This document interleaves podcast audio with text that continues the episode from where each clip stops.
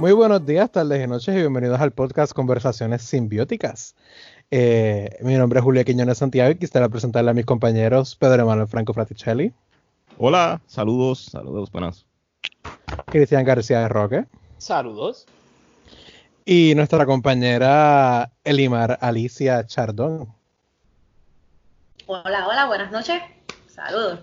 Y el episodio de hoy es un episodio especial ya que en, como habíamos mencionado anteriormente, este tipo de episodio lo teníamos planificado hacer este, en otro momento, pero decidimos que un buen momento como ahora que estamos todos encerrados y, y buscando, entre, eh, y buscando entretenimiento, buscando maneras en las que podamos pensar y abandonar un poco el tedio de la pandemia, decidimos hacer episodios que a manera de que nos conozcan a profundidad, pues hacer entrevistas internas y en el episodio de hoy estaremos entrevistando a nuestra propia compañera Elimar Alicia Chardón Sierra.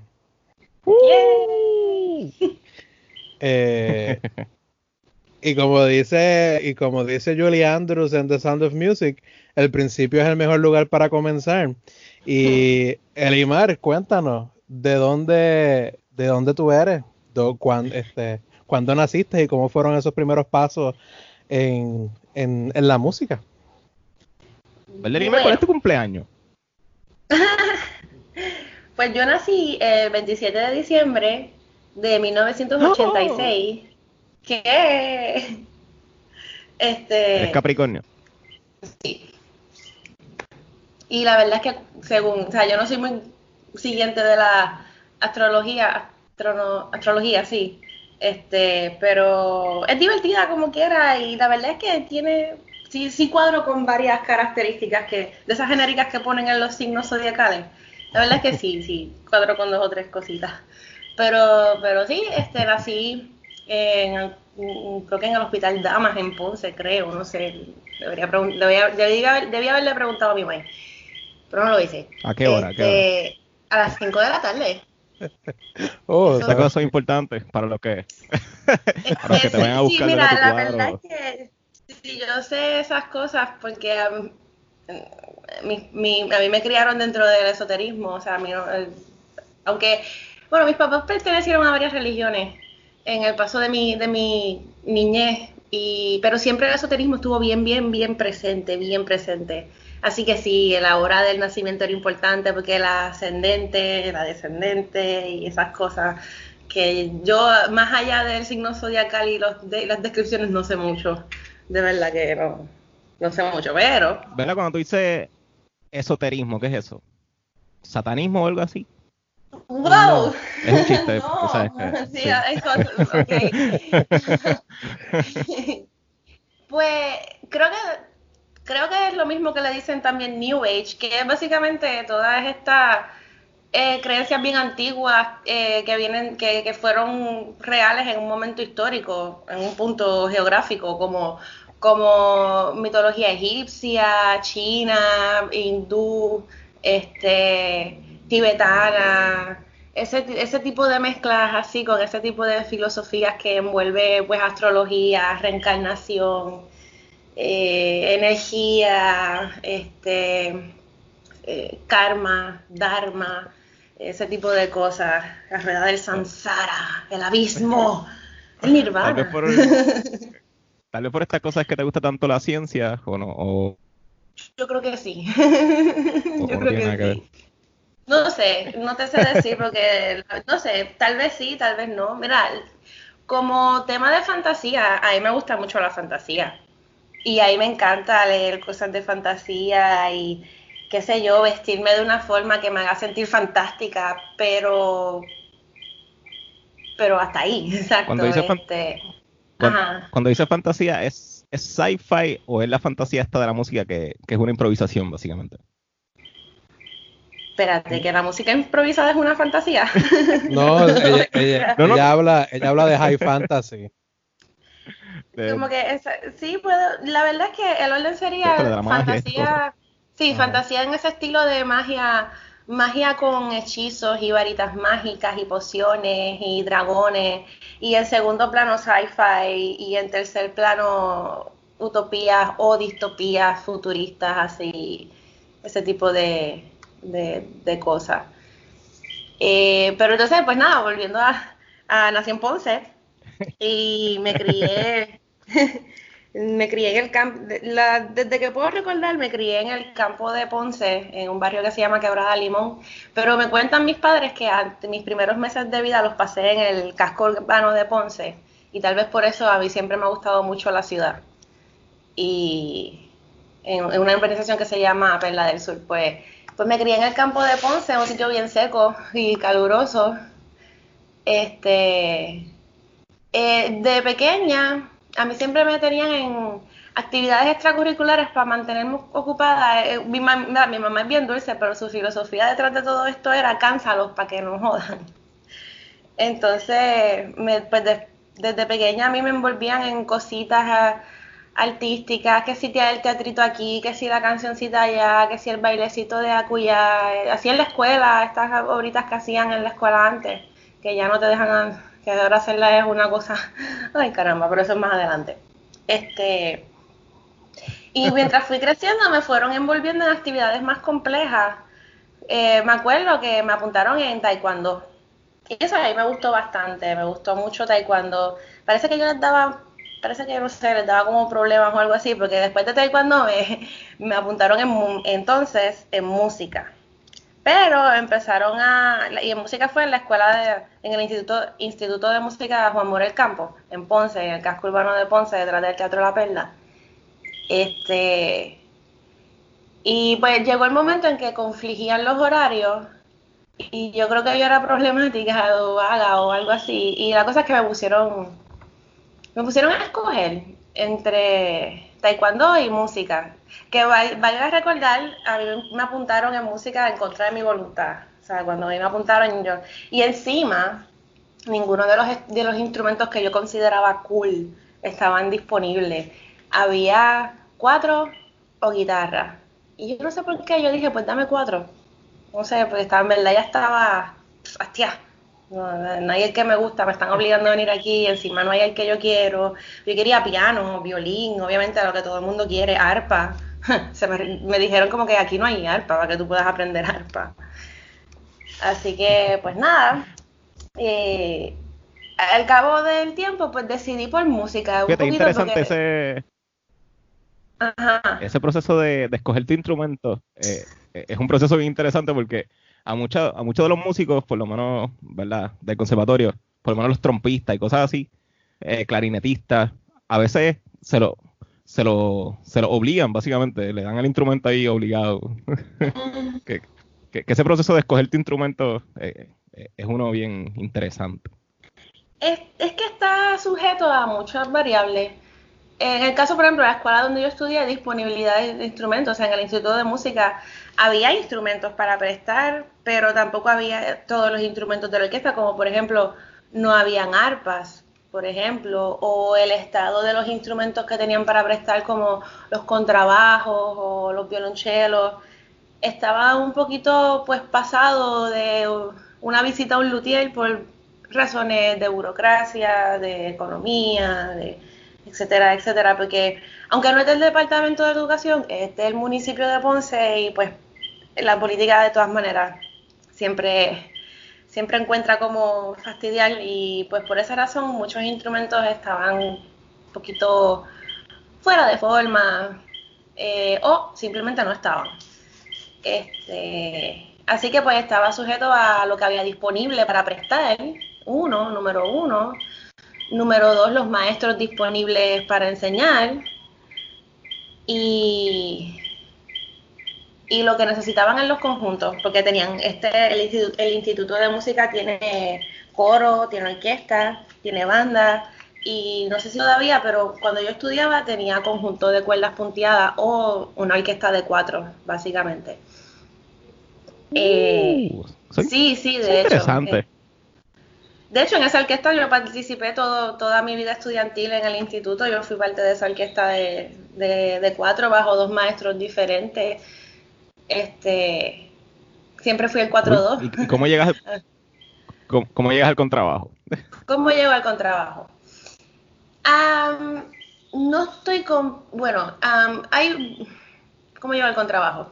Hay mucho del pensamiento de que yo pensé que era fácil. I was so freaking wrong. I was so wrong. Ok, pero ese pensamiento de que era fácil estaba basado en los arreglos que yo veía. Eh, yo veía que la música del contrabajo, de los violonchelos, ah, de hecho, todo un viaje para llegar al... Vamos a ir en orden, desde el principio. Empiezo con el 4. Me llama la atención la guitarra, como a los dos años de estar tocando 4, aprendo guitarra. Encuentro que me ayuda mucho en mi desarrollo en el 4, etcétera.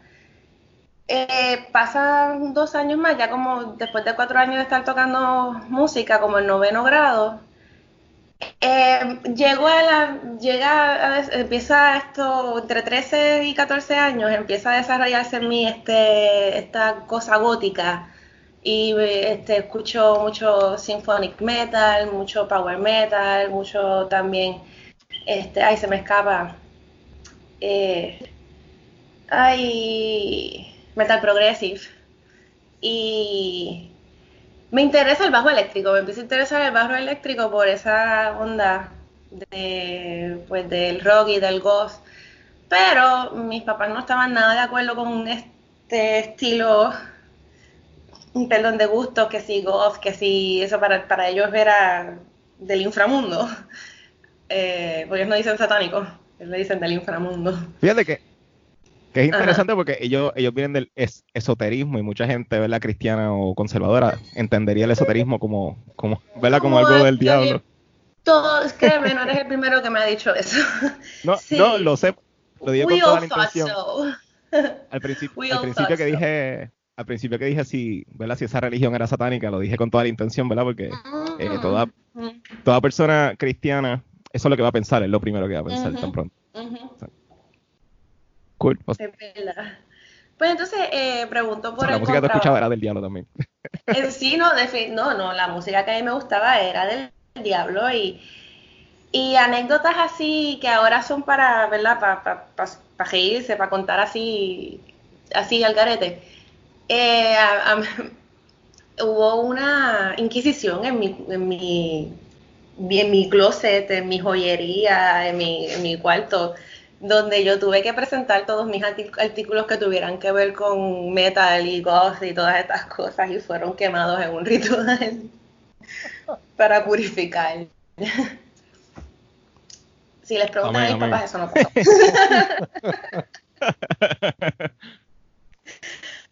But it did happen. Anyway, Cool. eh, entonces pues yo escondí este un poquito, yo escondí un poquito, de- porque yo pues, me interesa el bajo eléctrico, pero dos cosas. Uno, esa situación con que todo lo que tiene que ver con este tipo de música es malo, y la situación de que tampoco había maestro de bajo eléctrico en ese momento específico, no había maestro de bajo eléctrico en el Instituto de Música, aunque había bajo eléctrico, porque yo lo, porque yo lo empecé a usar eventualmente. Pues entonces me dicen lo más cercano es el contrabajo. Y yo digo, ok, cool, dame el contrabajo. Pues no, vas a tocar cello. Ok, voy a tocar cello. Chévere, me ponen un cello en la mano. Y me ponen al maestro de contrabajo, mi primer maestro de contrabajo, eh, pues tuve varios maestros, mi maestro de cuatro fue eh, Santos Torres Toro, excelente maestro y arreglista, mi ma- eh, también fue maestro de guitarra, eh, también fue mi maestro de guitarra un tiempo, este, eventualmente unos años después tuve un maestro de bajo eléctrico de apellido Hernández, no me acuerdo del primer nombre, pues ya eso fue cuando estaba a punto de graduarme, este, y entonces Rafael Sayas, que hoy día es parte de la Orquesta Sinfónica de Puerto Rico, fue el maestro de contrabajo, el primer maestro de contrabajo que yo tuve. Y lo ponen a él, que es contrabajista, que en ese momento estudiaba en el conservatorio, a darme clases de cello. Y estuve como un mes en esas clases de cello donde él y yo nos mirábamos como que, ¿qué estamos haciendo aquí? Yo soy, o sea, yo quiero aprender con trabajo y yo quiero enseñar con trabajo, pero hay un chelo. Entonces él no sabe nada de chelo, me, me enseñaba cosas básicas de el arco, pero, pero me decía, mira, tengo que aprender chelo. Y, y me decía, le voy a, o sea, era un proceso bien lento porque estaba aprendiendo chelo a la misma vez que me lo estaba enseñando hasta que yo no sé, yo fui a donde la oficina o fui a donde mi mamá, donde alguien me quejé y dije, basta ya, yo quiero contrabajo, mi maestro quiere enseñar contrabajo, ¿por qué no me dan el contrabajo? Y me dieron el contrabajo. Y ahí empecé a tocar contrabajo en la orquesta sinfónica del Instituto de Música, empecé a tocar bajo eléctrico en la banda del, del, instituto. También cantaba ya el coro, pero, pero eso no, no tanto. Este, y seguía en el ¿Cuál era tu voz? ¿Tú eres alto o algo así? soprano. Uh, ¿En serio? Cool. Sí. sí. este. Y, también a la misma vez pues también tocaba el cuatro y había canciones donde también tocaba el contrabajo en el, en el conjunto de, de cuerdas con la orquesta de cuatro. Y así estuve hasta que me gradué de escuela superior. Siempre te pedían que tocaran los himnos en la escuela, ese tipo de cosas. Entonces, me empecé a ver la música como un reto, porque yo no, yo no tengo familias cercanas que sean músicos tampoco. Este, solo que tuve unos padres que se ocuparon de mantener a su hija ocupada para que no hiciera estupideces por ahí. Y, y pues ellos me acercaron al mundo de la música, en la música clásica y los instrumentos. Pero yo no, yo no soy este tipo de persona que quiere, que quería aprender a tocar música o que le sale naturalmente. Entonces lo empecé a ver como un reto, pero yo tengo esta personalidad de yo no me quito hasta que me quito, pero yo no me quito de muchas cosas. Y la música es una de esas cosas que desde siempre como que no, yo voy a descifrar esto y lo voy a hacer y lo voy a hacer porque, porque sí, porque no me voy a quitar.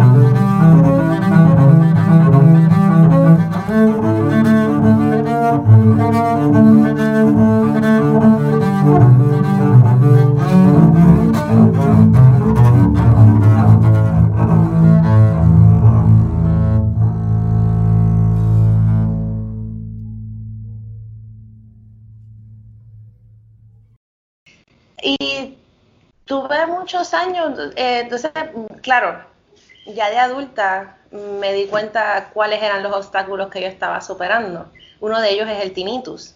Yo tengo, yo nací con tinnitus en ambos oídos y sí, y tengo un intervalo constante y dependiendo de cómo cuido mi azúcar, cambia de afinación. ¿En serio? en serio. Qué interesante. Wow. ¿Qué, qué, intervalo es si, si te has percatado? Es un, a veces es una quinta, a veces es una cuarta, casi siempre es una quinta. Eh, por lo menos puedes afinar con, con, la quinta. No, claro, claro, pero sí, eh, o sea, eh, es la misma nota siempre, eso sí. O sea, si yo no como bien y se me sube slash baja el azúcar, se va a poner un pitch bien, bien agudo. Pero si no, está en un pitch como entre un, la, es como un sí y un fa sostenido, una cosa así, en, en, a mitad de clave de sol, a mitad de pentagrama en clave de sol. Pero siempre está en esa afinación, así que eh, había tonalidades que ahí me salían. Claro, no me vine a dar cuenta de esa dificultad en, a la final hasta que llegué al contrabajo, porque con el 4 no se da, con la guitarra no se da, eh, eh, con el bajo eléctrico tampoco, tampoco se da. Y por mucho tiempo yo pensaba que era que yo no sabía, que no me salía, eh, y, pero, pero yo simplemente necesitaba más horas de práctica, más tiempo que otras personas y eventualmente empecé a, pues, a desarrollarme. Me, me interesó la música al punto de querer estudiar en el conservatorio de música, así que preparé mi audición, preparé esa, y entré a... Pero por esta situación del oído, entré a preparatorio en cuanto a teoría. Pero yo entré a primer año de instrumentos sin problema. Este, tuve que hacer el preparatorio de teoría, me acuerdo, con Sheila Ortiz, un verano. Yo, entré al, conservatorio en el verano del 2004, justo recién graduada de, high school. Eh, todavía pensaba que el contrabajo era bastante fácil, no estaba preparada para lo que me esperaba.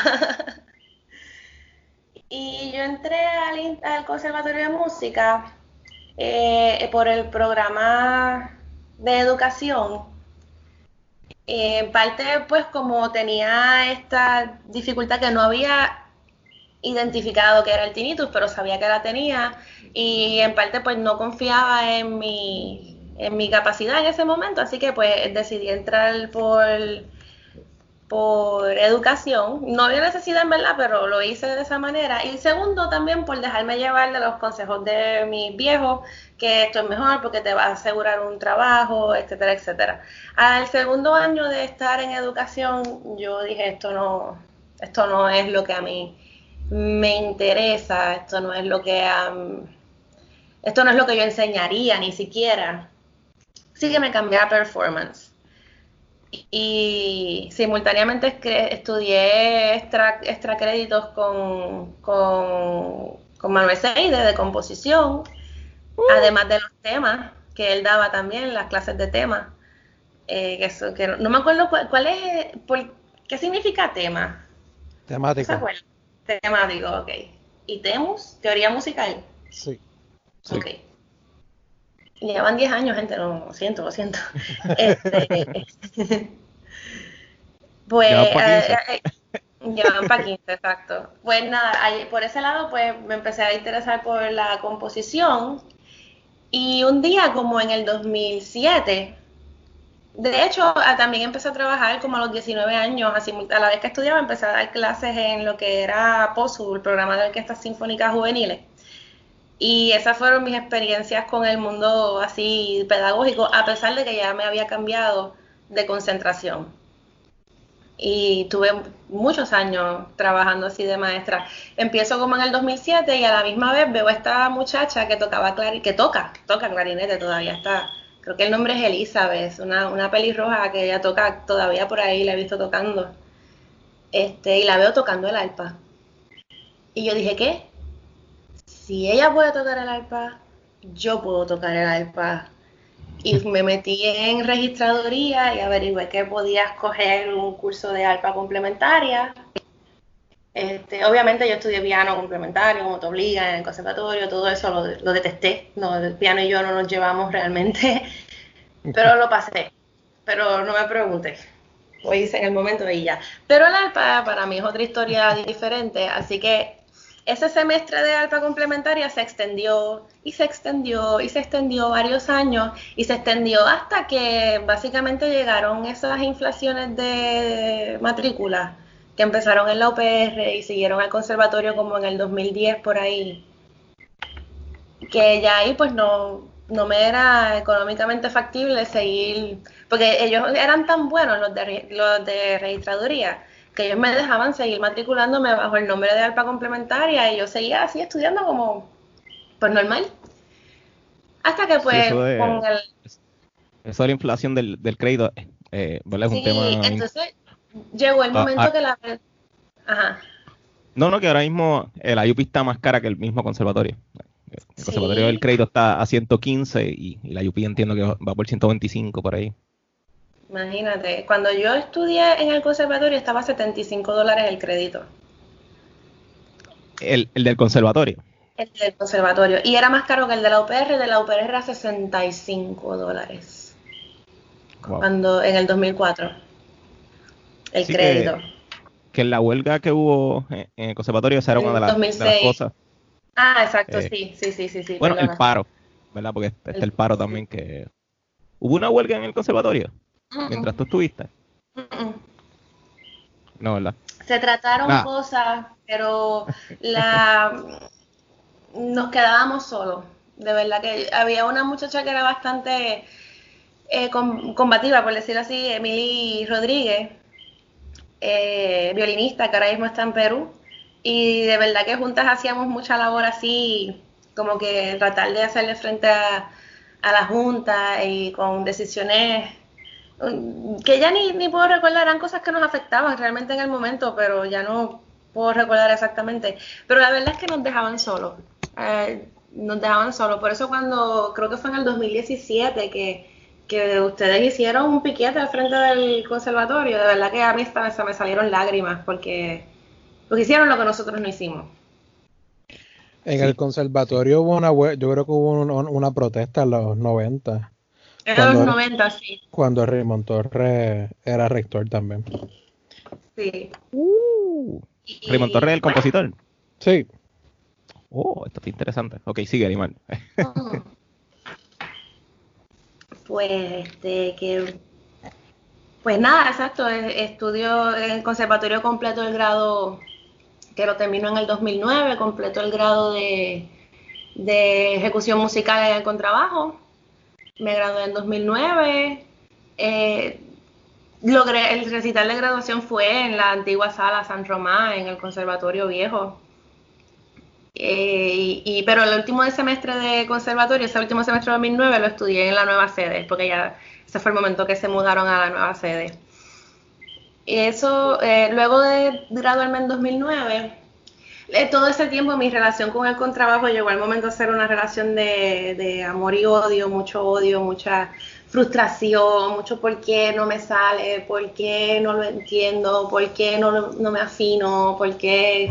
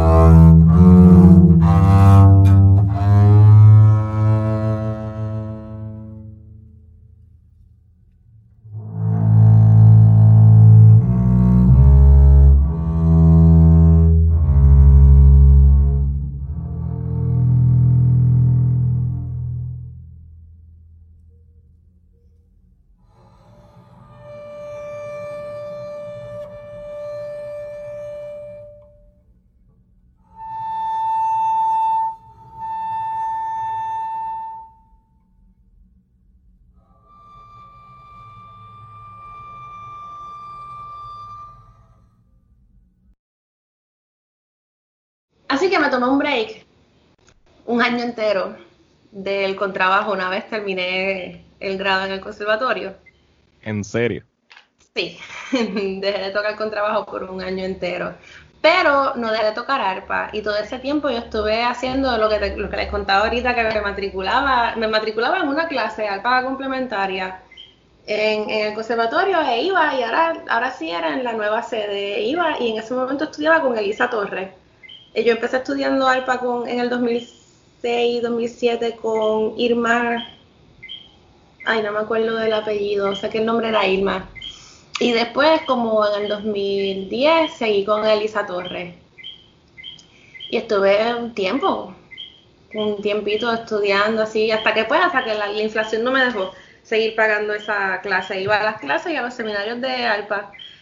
Ella misma, me, Elisa Torres, me conectó con alguien que vendía un arpa de llaves, que es un arpa más pequeña, porque el arpa que está en la orquesta sinfónica es el full pedal, que tiene siete pedales y es un arpa cromática. Pero el arpa que yo tengo es más un poquito más antigua, es como de la época clásica renacentista.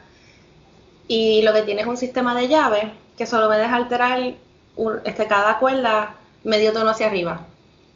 Nada más, es solamente una alteración por cuerda y cada alteración tiene que ser manual, cada cuerda manualmente, versus el arpa de pedales, que pues cada pedal te mueve todas las cuerdas de esa nota. Tú tienes un pedal para cada nota y cada pedal mueve todas las cuerdas referentes a esa nota.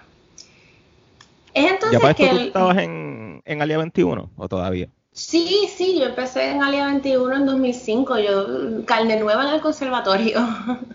Uh. Este, yo fui creo que al primer concierto que ellos hicieron en el 2005 y dos cosas pasaron por mi mente. Uno, aquí no importa que yo no pueda afinar exactamente como fulano lo escribió. Dos, esto está bien loco, yo quiero ser parte de esto. Y así empezó, eventualmente creo que me tocó, o sea que de todas maneras me tocó la clase con Seide de tema. Y por ahí, como que en ese momento, Alia 21 era una cosa más nebulosa y realmente lo que había hecho era como un concierto y por alguna razón estaba bien mezclado con la clase de tema. Y, entonces esos conciertos de Alia 21 realmente eran como que un outlet de los que cogíamos tema con Seide, de exponer nuestras asignaciones y trabajos de clase y los conciertos se componían de, de los proyectos de la clase, de, de, de ese tema. Cool o sea que ya tú componías desde, desde el 2005.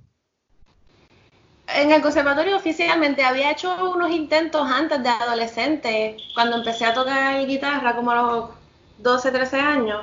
Hice unos intentitos así, intenté hacer una, una transcripción también de una canción que a mí me gustaba mucho. Este, y sí que había hecho dos o tres eh, hice una, una canción, mi, primera composición, que creo que la tengo por igualdad, está basada en Californication de Red Hot Chili Peppers. Gracias. Uh. este. ¿Y cuál era la pues, instrumentación? Este... Guitarra. Eh, se parece un montón al, al, riff de, de Californication. ¿Y cómo era la estética? Era, bueno, era, era rock, ¿verdad? Supongo. Sí, pero entonces suena bien fresita porque como es la guitarra sin, o sea, la guitarra de cuerdas de nylon, es con ese sonido dulce de la guitarra española de cuerdas de nylon, aunque en tu mente suena diferente y suena distorsionado y todo eso, pero pues no tienes los pedales o cosas así. pero sí era... la primera composición de verdad. Mi primera composición de que no fuera Ajá. Ajá, ¿fue, ¿fue el fantasma o fue Pandora? Ninguna de esas. Hubo... Pandora es anterior al fantasma. Okay. Pandora, Pandora ya es composición para Alia 21 como tal, sí. Este, creo que todavía era estudiante en el último semestre o algo así del conservatorio, o el último año del conservatorio. Antes de eso yo había hecho ejercicio de la clase, había presentado un haiku en Sindarin. Sindarin es el lenguaje que hablan los elfos de Rivendell en El Señor de los Anillos. Este, Qué hipster. Eso fue para la clase de 6 de eh, eh, tan hipster que todavía no era hipster. ¿Ok? no, mentira, ya habían salido las películas. Las películas salieron como a principios del 2000. Eh, ¿Verdad? La segunda Pero la caja de Pandora, que, que verdad que esta es la que hay que estar desnudos porque tiene su significado. Este, No, no, habla bueno. Sí, esa de es composición. 2009. Este, hablo de esa composición, ok, brincamos todos los demás ejercicios que vinieron antes. Aunque Sí. Niebla me gusta, tengo uno que se llama Niebla que me gusta mucho, que un día, un día yo quiero que lo hagamos en lo de simbiosis. Anyway, cuando el síndrome, el es- estudio, el nombre completo es Estudio del Síndrome denomi- denominado Olla, Depresión, Pandora Brand. Y yo siempre he sido una persona bien socialmente consciente desde que tengo memoria. Cuando era chiquita me acuerdo que estaba bien envuelta en, los asuntos de política y en las ideologías de un partido, de otro partido, los pros, los contras, desde que puedo recordar. O sea, la- o sea, en el 1996 yo lo que tenía eran 10 años y yo recuerdo elecciones por esa época o sea, completamente, ah, bueno, sí, ah, whatever, ya", ¿sabes? Ese revolú. Este, me gustaba Fiera La Vega, me gusta Fiera La Vega, y en el 1996 yo lo que tenía eran 10 años, pero ya a esa edad, es más, antes, tenía una repulsión por, por las baladas, perdón, y con mucho respeto a la gente que le gustan. Lo que pasa es como que, un poquito lo que decías Pedro en la entrevista de Cristian, que uno se cansa de los sentimientos, todo el mundo habla de los sentimientos, y, y yo, yo recuerdo que ya a, a los ocho años, estar hastiada de, de escuchar ese tipo de cosas, o de tratar de buscarle sentido a una canción que se contradecía a sí misma. Y cuando encuentro agrupaciones como Fiera La Vega, eh, me- mi pensamiento es genial, algo que pensar, algo que analizar, algo que, etcétera. Entonces siempre esa ha sido, siempre he tenido como que esta conversación dentro de mí de lo, de lo que pasa a mi alrededor, cómo me afecta, cómo me afecta a largo plazo, a corto plazo. Entonces, eh, eh, por alguna en ese momento me, me centré en, en el tema del tabú social, del tabú social y el mal manejo del mismo. Y cuando e- e- esa pieza lo que quiere ser es, el- es como un experimento social. El, síndrome de Pandora lo que quiere ser es un experimento social donde la hipótesis es que si escondes algo, lo que va a hacer es explotarte en la cara. Por eso la olla de presión, porque si tú no abres la olla de presión y dejas salir la presión por una válvula que trae para eso mismo, la olla te explota en, en la cocina. Eh, ¿Qué más quieres saber de esa hora? Bueno, ha- habla de, de la obra, o sea, había gente desnuda. Sé, sé que, ¿verdad? Hubo la- incluso. Ok, la, okay sí, la, esa obra se ha presentado varias veces, en, originalmente en su, en su, y ha pasado por varias transformaciones, como, como El Fantasma, que también ha pasado por varias transformaciones. Originalmente, esta obra surgió porque tuve un conocido que hacía de jockey. Y surgió la idea de hacer una colaboración, pero mm, au- aunque yo escribí la pieza y la pieza nació como tal, ese performance que creo que fue en el Ateneo, de hecho, en el Ateneo de Puerto Rico, eh, no funcionó porque el jockey no colaboró, por decirlo así, se, se sobreconfió de su, de su habilidad y no hizo ninguna anotación, no, no hizo ninguna práctica, fue un desastre, porque la ejecución del DJ en verdad dejó que desear.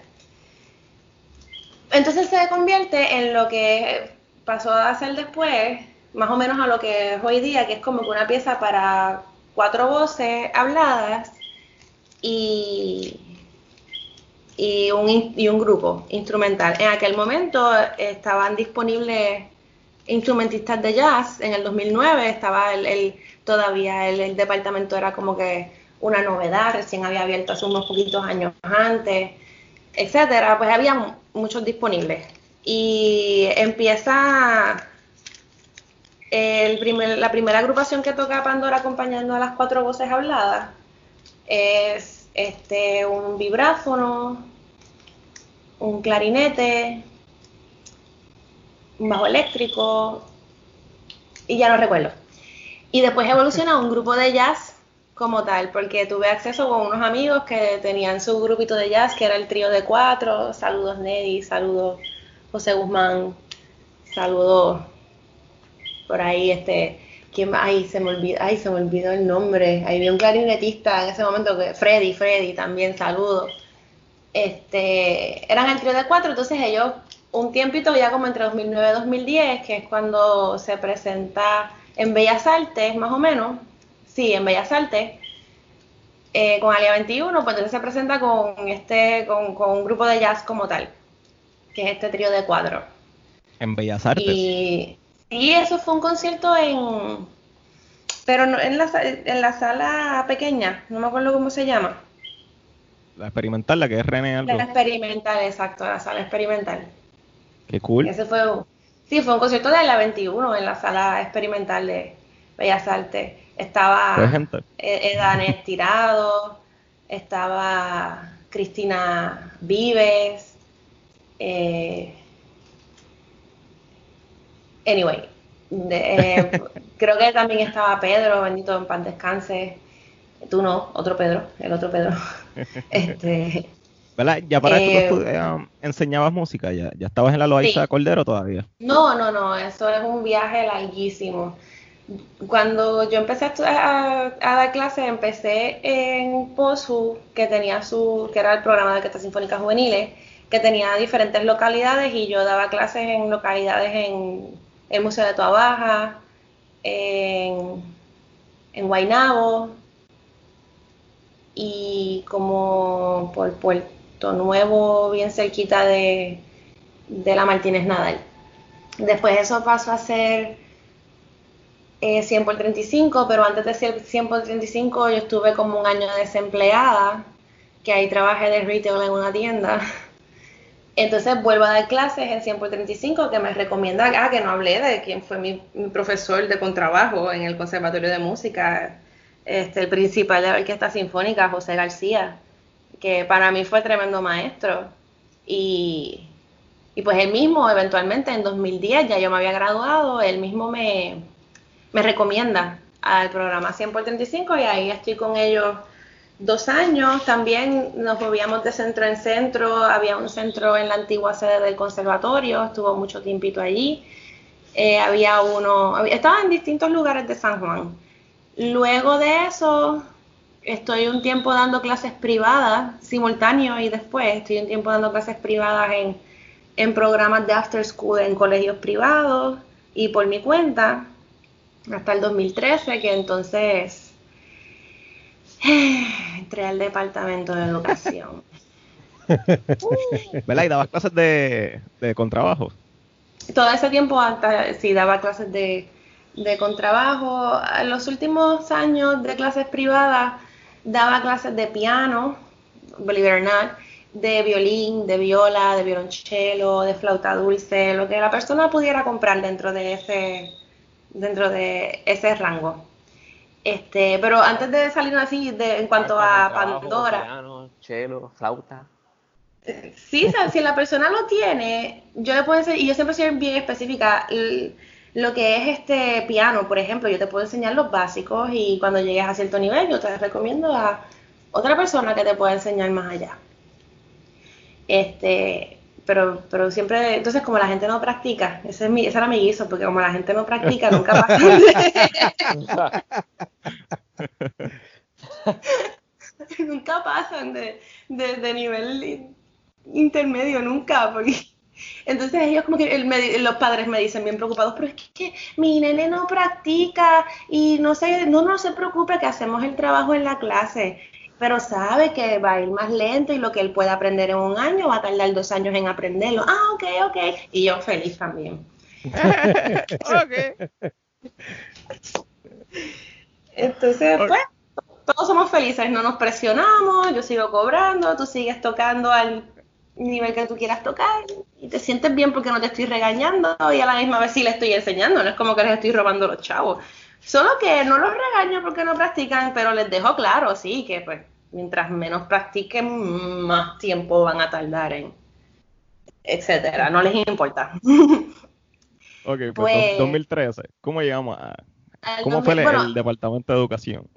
Ok, ya terminamos entonces con Pandora, con Eh, este. sí. eh, ok, perfecto. Eh, ay, no, no, no he terminado porque tú me preguntaste sobre los desnudos.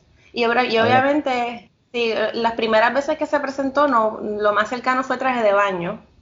Obviamente porque Bellas Artes o el Conservatorio o el Ateneo. Y cuando por primera vez se pudo hacer como yo tenía en mente fue cuando lo hicimos, que fue este, el proyecto que hicimos en el 2018 contigo, Pedro, y, y pues con, con Demo, que es la, la, la banda que estábamos tocando en ese momento.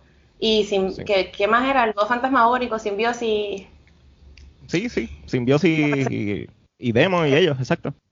Pues ahí, en que la vez que nos presentamos en el Club 77, ese verano, fue la vez donde más cercano a mi imaginación quedó, porque el guitarrista accedió a impresionar a todo el mundo con un desnudo en escena, lo cual le quedó on point con lo que es la pieza. Y eh, provocó exactamente la reacción que yo quería que provocara, esa, ese choque, ese cuestionamiento. Y ahora sí terminé de Pan- con Pandora. 2013. Bueno, y, ¿verdad? Y cayendo eso, sé, sé que hubo también profesores que, que bueno, que, que les impresionó eso de que estuvieran, ¿verdad? En traje de baño y toda la cosa. eh. Sí, entiendo que me impresionó mucho a cierto profesor de percusión. Ah, ok. Ahora sí, 2013.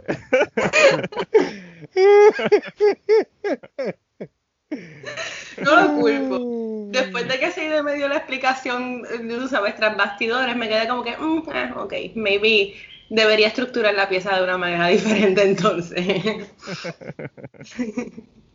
Pues sí, eh, 2013 Departamento de Educación. A pesar de que me di cuenta bien temprano en el conservatorio que yo no quería bregar con el Departamento de Educación, todavía a consejos de mis viejos y de mi abuela, volví al conservatorio después de graduarme en el 2011 y terminé la certificación de maestro. Lo que hice fue que convalidé lo que había estudiado esos dos años de educación versus los poquitos créditos que me faltaban, que eran bien pocos, y terminé la certificación en 2011. Eh, no la uso hasta 2013 porque estaba reacia a, a usarla, pero em, pues en ese momento yo había dejado el trabajo con el Conservatorio de Música, que era 100 por 35, porque a pesar de que era muy bueno, me gustaba mucho, era, era muy bueno, eh, estaba muy tambaleante e- económicamente. Y era un trabajo semestral que no te pagaba vacaciones, no te pagaba días libres, y se suponía que empezaran en agosto, empezaban un mes tarde, cosas así. Pues por esa inestabilidad económica, yo ah, tuve este otro trabajo que era el after school y las clases privadas, pero esa compañía a los varios años también tambaleó por mal manejo y me vi entonces en la necesidad de echar mano de la cosa esa de educación que tenía igualdad hace tantos años cogiendo polvo. Y que, vamos, ¿qué tan malo puede ser? Hmm. Y empiezo en el departamento después de, o sea, yo- y yo llevo dando clases de música, claro, música especializada, desde 2007, desde 2007. Y empiezo en el departamento, es un ambiente bien diferente, no hay materiales para trabajar. La verdad es que todo este tiempo que yo trabajaba con POSU, con el conservatorio, 100 por 35, con el colegio, con el after school del colegio, había materiales para trabajar. Había música, había instrumentos, había recursos. Este, y en la escuela pública no. no hay nada. No hay nada y yo me encontré con una realidad que es desde 2013 en adelante ningún maestro de bellas artes es fijo en su escuela. O sea, tu puesto es fijo, no te pueden votar y no, no te pueden dejar de pagar, pero eso no garantiza que vas a estar todos los años en la misma escuela. Y eso es bien detrimente porque estás un año construyendo, o sea, eh, no organizando, eh, ¿cómo es? acomodándonos, adaptando un salón para que tener una orquestita o un conjuntito, enseñarle los básicos para poder hacer aunque sea un corito.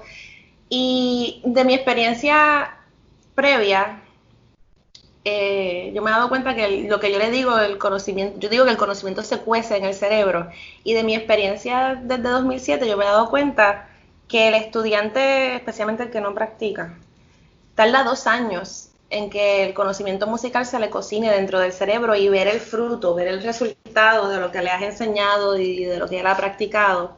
El que practica lo hace en un año. El que no lo hace en dos o tres años, pero un mínimo de dos años. Entonces, eh, necesitas, por la experiencia sé que necesitas un mínimo de dos años para empezar a ver un resultado en, en estudiantes. Y el Departamento de Educación tiene esta política que todos los años te cambia de escuela desde 2003.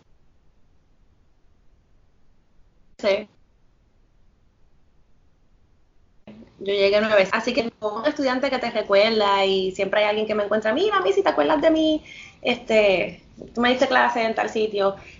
El Departamento de Educación está tan corrupto como cualquier otra organización gubernamental y eso obviamente afecta el desempeño de, los empleados y, de las instituciones que están que están a su, a su cargo la mejor escuela que he trabajado, yo he trabajado en dos buenas escuelas que me han gustado, que me han tratado bien, que han apreciado mi trabajo. Julio J. Jena fue excelente escuela y eso es en, ay, por allí, por bien cerquita de la playa, pero por, se me olvida ese nombre, por, la, por donde es la calle Loíza, se me, se me escapa ese nombre. Ahí hay un residencial por ahí cerquita está esta escuela Julio J. Jena. Excelente escuela, la directora de aquel momento tenía una disciplina excelente. Y la segunda escuela buenísima, pero ahí no pude hacer mucho porque estuve tres meses y sin más ni más el Departamento de Educación dijo, te tienes que ir, te vas para otra escuela. Y me cambiaron de escuela. Así que la segunda... A lo Cordero todavía. Todavía ahí estoy primero en otra escuela que es otro purgatorio donde no tenía salón, no otra vez sin materiales. Yo llegué a construir un ejército de flautas de residuos porque yo les mandaba, o sea, ahí me dieron música general, ¿verdad? Para dar. Y esperan un numerito para la fiesta de Navidad. Siempre quieren que el maestro de arte o de teatro o de lo que sea tenga algo para las fiestas que ellos inventan. Los nenes de eh, entonces para cómo me mandan a escuela intermedia. Los nenes de escuela intermedia no quieren cantar, no, no hay manera que tú los, a menos que ellos quieran de su corazón porque quieren ser Instagramers, no quieren cantar.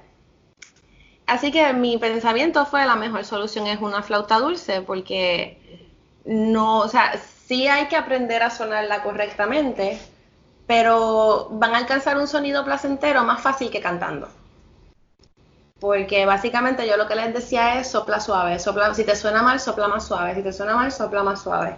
Y para ellos les funcionaba, porque el primer reflejo es soplarla lo más duro que puedan.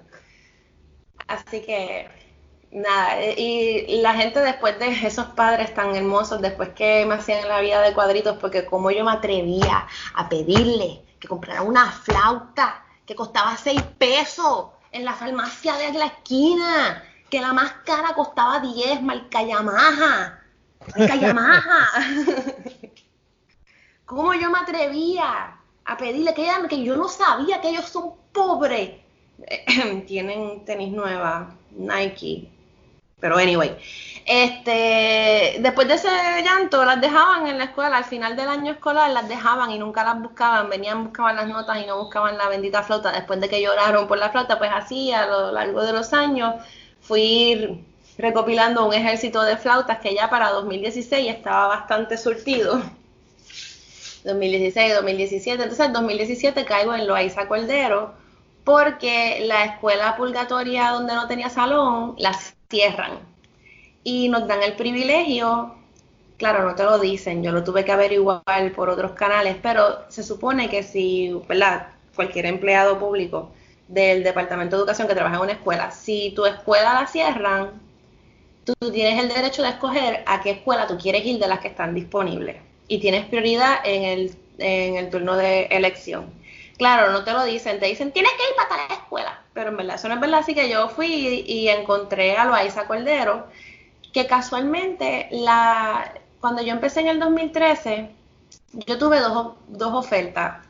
La, la posición que cogí, porque era una posición permanente, eh, y una posición en la escuela Loaiza Cordero, pero yo no escogí, en el 2013 yo no escogí esa posición porque era una posición transitoria que estaba para reemplazar un maestro que estaba en licencia. Y yo no cogí esa porque yo dije, pues cuando el maestro vuelva de licenciar, me chavé. Pero pasaron los años y pasaron los tumbos y en 2017, cuando me cierran esta escuela, veo en las listas otra vez a la escuela Loaiza Cordero. Yo lo tomé como el destino y dije, dame Loaiza Cordero. Encima ya yo vivía aquí en, en Santurce, así que yo dije, Loaiza Cordero. Y me gustó, fue una experiencia bien chévere. De verdad que trabajar con niños con limitaciones es mucho mejor que con los normales. Los normales desaprovechan todo lo que tienen. Y, los que tienen limitaciones, al contrario, hacen lo más que pueden con lo que tienen. Y, ¿Eran, estudiantes, ¿Eran estudiantes ciegos? Ciegos, con perlesía cerebral, con autismo. Eh, ¿Qué más? Eh, había una, niña que no sé qué tenía, pero ella no hablaba, era ciega, no caminaba, eh, tenía unos, unos, problemas motores bien, bien, bien severos. Eh, hiperactividad, obviamente, que eso es lo menos, déficit de atención, problemas de retraso mental, eh, sí, una población bastante colorida.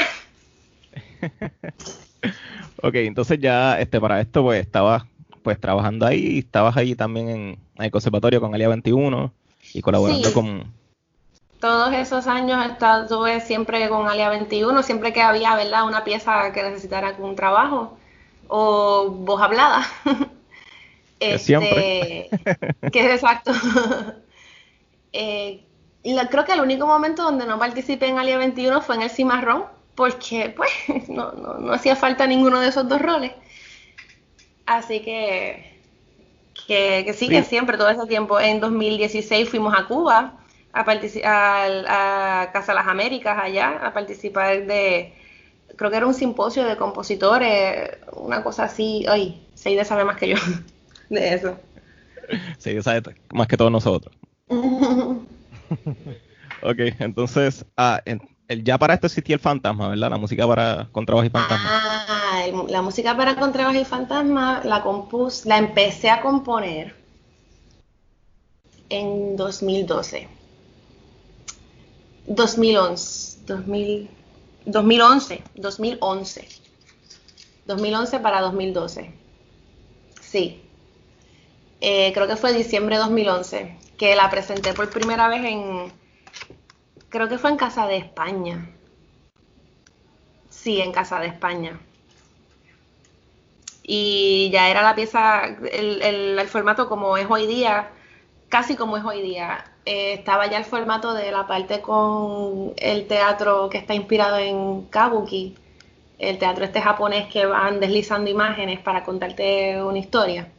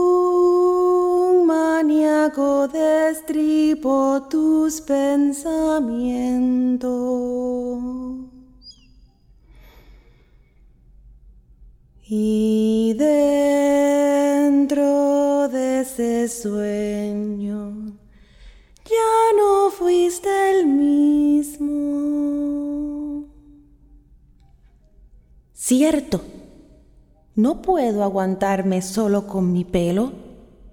Si caigo, veré arena negra por toda la eternidad.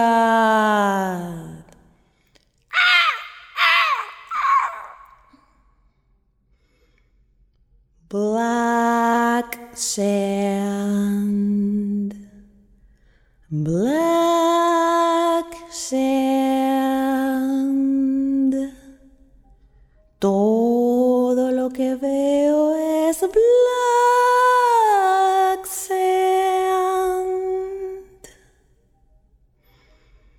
Luego de bajar muchos metros bajo la tierra, se abrió una puerta de piedra de la cual salía luz. La cabeza entró por la puerta.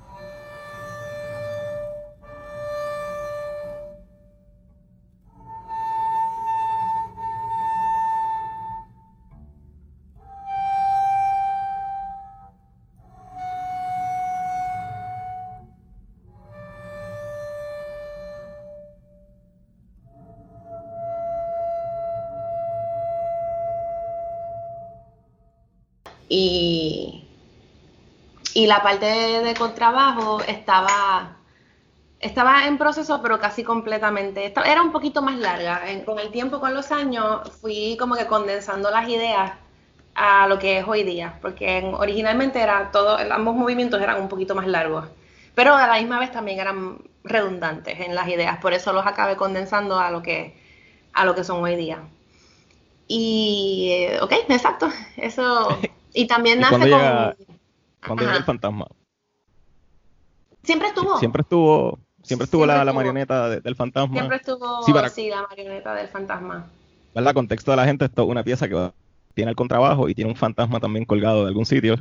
Y también tiene el Sí. kauki, que son la- las diferentes imágenes. Entonces el imán pues toca, eh, cuenta también la, ¿verdad? la, la historia, eh, canta y, y el fantasma que está ahí. Yo, yo, yo lo moví en las últimas presentaciones, yo moví el fantasma. Eso de, de, de las imágenes que tú dices, eso siempre estuvo, fue- eso siempre fue parte de la pieza, porque yo recuerdo que tú tocaste esa pieza para un Flores y Balas en el conservatorio, pero yo no recuerdo haber visto como que tú tuvieras imágenes en el escenario que se movieran. No, porque esa fue una adaptación que hice, porque eso era. eh, ¿Eso fue en el patio o fue en, en el teatro? Fue en la San Roma. Ah, ok. ¿No lo tenía? No, yo no recuerdo que las hayas tenido. Si no lo tuve, es posible que lo haya omitido por aquello de distancia. Mm, Porque ellas están hechas en, o sea, son un cuadro de tal tamaño y en verdad está pensado para un público que estaba mucho más cerca de mí, como era en Casa de España. íntimo. Sí, sí.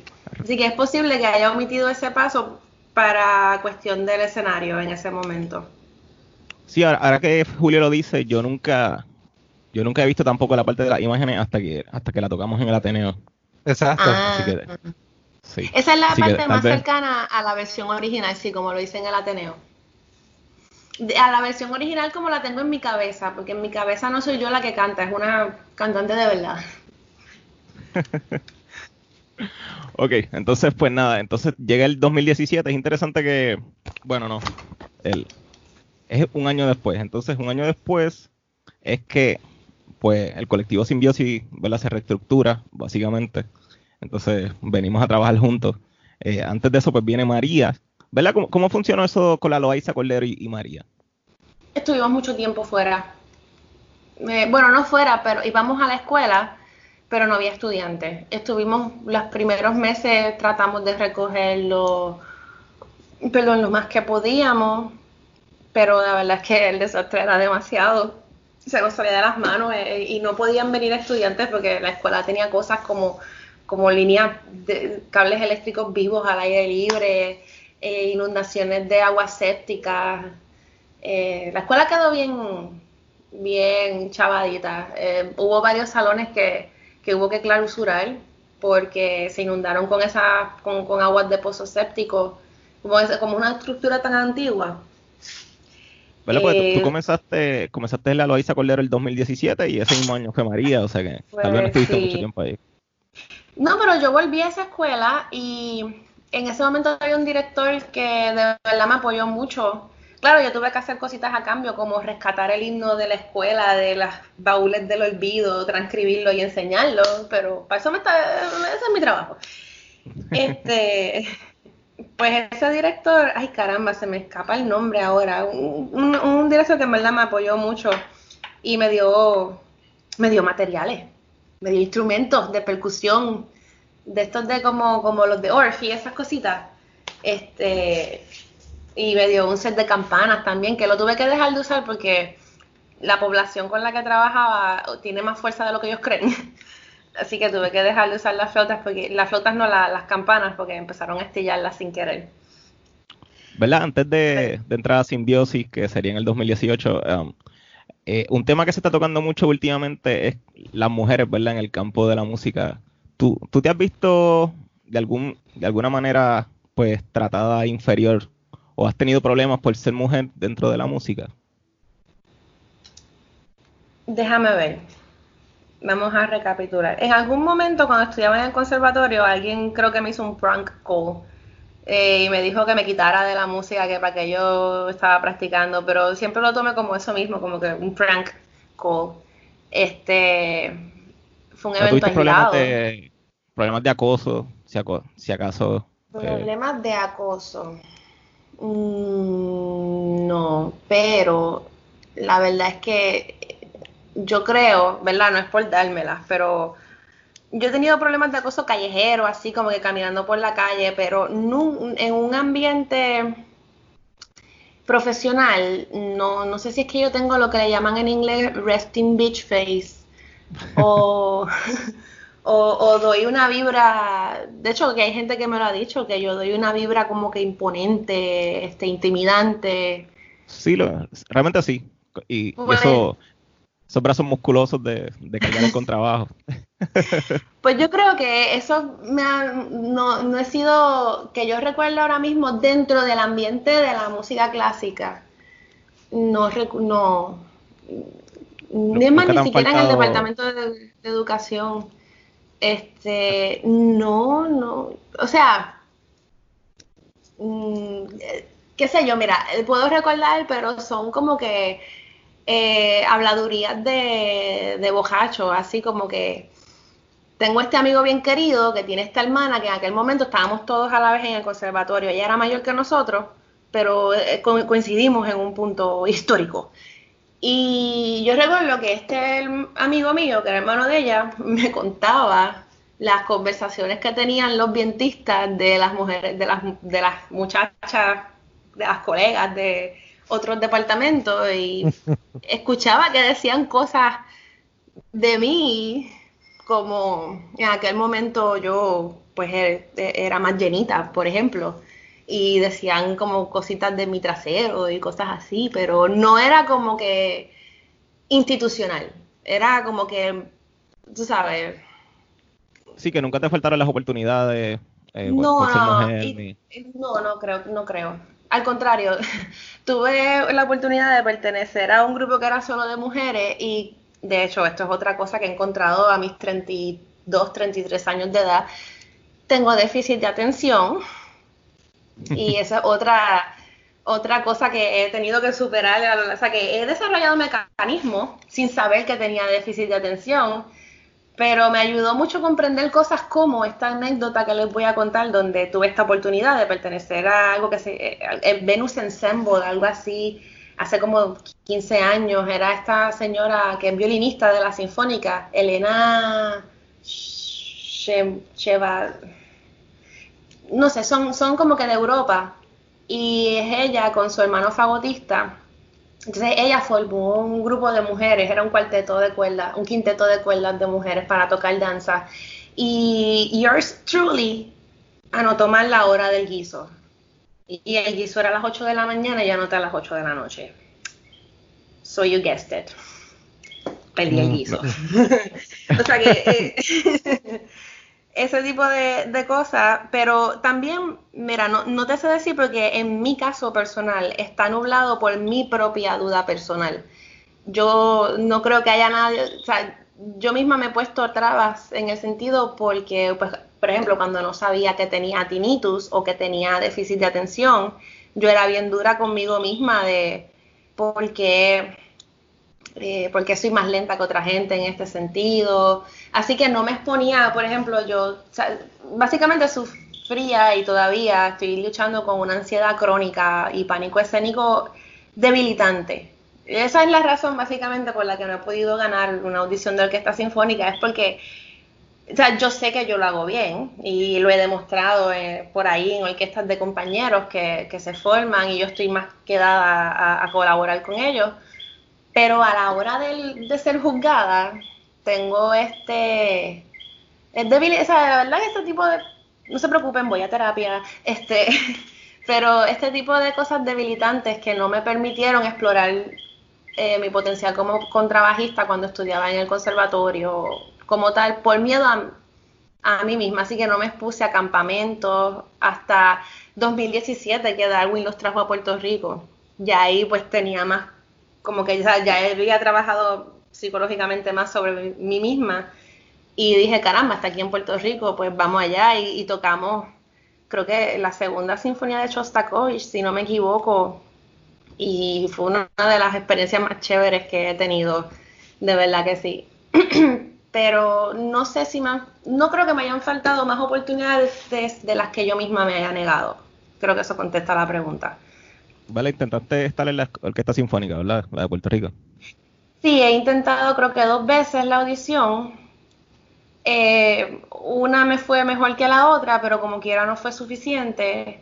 Y en la segunda estaba, la segunda la cagué por los nervios. O sea, el lenguaje arroz y habichuela, el recitativo de Beethoven sonó con trémolo todo el tiempo. Y todavía pues eso es más psicológico que, que, que real bueno, es real, pero es más psicológico que muscular, es lo que quiero decir. Y, pues es algo que, tengo que trabajar, aparte de que estoy en trámites de conseguir un, pues, un nuevo contrabajo cuando terminé la cuarentena. Estaba en trámites de conseguir un contrabajo nuevo y cayó la cuarentena. Primero el terremoto, después la cuarentena. Y nada, este, porque pues mi instrumento, aunque lo tengo desde, desde 2001 o desde el 2000, ya ha llegado a su es un instrumento intermedio realmente. Ha pasado sus altas y sus bajas. Un compañero músico en un, en un show una vez lo dejó caer, estuvo roto, se reparó, esa reparación le costó, le dio unas cosas, pero le costó otras. Y ahora mismo tiene una raja que le drena casi todo el sonido. Y pues por ejemplo, tocar fuertísimo en, el instrumento que tengo ahora mismo eh, eh, no es factible porque se rompe la calidad del sonido del instrumento por, pues por pequeños desastres que han ido ocurriendo a lo largo del, tiempo y la limitación del instrumento mismo. Bueno, pero se, eh, ve bien rockero por lo menos. Ah, sí, yo le digo, yo le digo ahora el bajo ponco. Porque tiene, tiene una cruz de duct tape en donde está en donde está la, rajita. Que bendito. Bueno, entonces pues nada, llegamos 2018 en julio, comenzamos, comenzamos entonces con el colectivo Simbiosis. Tenemos ver el concierto en el Ateneo, digo, siguen en el Ateneo, sonoridades ambiguas. Ah, pues nada, luego de eso, pues comenzamos a pues a colaborar básicamente. Estuvimos trabajando ahí hasta, hasta el sol de hoy. No, no hemos parado, hicimos, hicimos la caja de Pandora, luego de, ¿verdad? Porque se tocó el fantasma, ah, el Sí. estudio, ¿verdad? La música para contrabajo y fantasma, que esta pieza eh, la grabamos y está en el SoundCloud del colectivo Simbiosis, que tan pronto la, que pueden buscarla, eh, pueden buscarla ahí en el SoundCloud de, de colectivo Simbiosis. Um, tocamos sonoridades ambiguas en el Ateneo, luego hicimos la caja de Pandora dos veces. La caja de Pandora, entonces, que es una mini Una ópera, ya hablamos un poquito de ella. Sí. Este, en el hecho. Dura como 25 minutos. Una vez la hicimos en el local y otra vez la hicimos primero en el Club 77 y después en el local, sí. Sí, que fuimos a Club 77, que para los que no saben es un local en, en Río Piedra. Y, y nunca habían visto un, un contrabajo allí. El, el sonidista se volvió El loco. dueño, sí. Todavía, No de hecho, cómo- el, el dueño todavía me pregunta que cuándo vamos a volver. Un, un día de esto. Un día de esto. Definitivamente vamos a pasar la cuarentena. Nada, colaboramos también con una banda que es Demo, ¿verdad? Saludos a todo el corillo de Demo. Que es Este, una David, banda- Rey, Surey. este, Patsy. Uh, Sí, que nos hemos hablado de Surey, que Surey básicamente estuvo, ¿verdad? Durante toda tu vida también. wow, sí. Sí. Nada, pues llegamos, llega el 2019, luego de trabajar velo un montón. Y Eh, Patsy también, las dos. Pero bueno, seguimos, sí.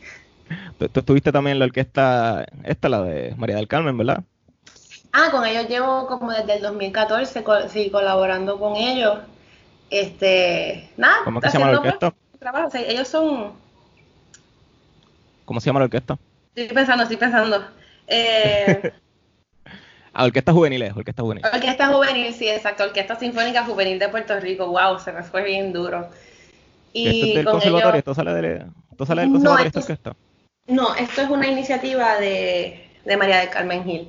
Esta orquesta, bueno, la historia de esta orquesta viene desde POSU, porque el programa de, de orquesta de POSU es como que una repetición de lo que es el programa de orquestas en Venezuela. Y, y entonces ellos tienen el concepto de orquesta sinfónica juvenil, que es la orquesta que prepara a los estudiantes para la orquesta sinfónica nacional. Y desde esos tiempos es que existe la orquesta, la orquesta sinfónica juvenil.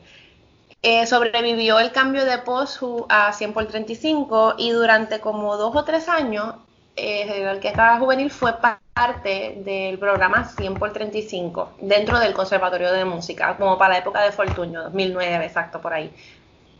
Pero varios años después no tengo claro qué sucede, pero eh, creo que por movidas políticas no hay, entiendo que exacto, movidas políticas no hay financiamiento para seguir sosteniendo a la orquesta juvenil bajo 100 por 35, entiendo yo, no sé si estoy mal, y pues María del Carmen Gil logra separar la orquesta del conservatorio y mantenerla viva bajo una organización que se llama Música y País.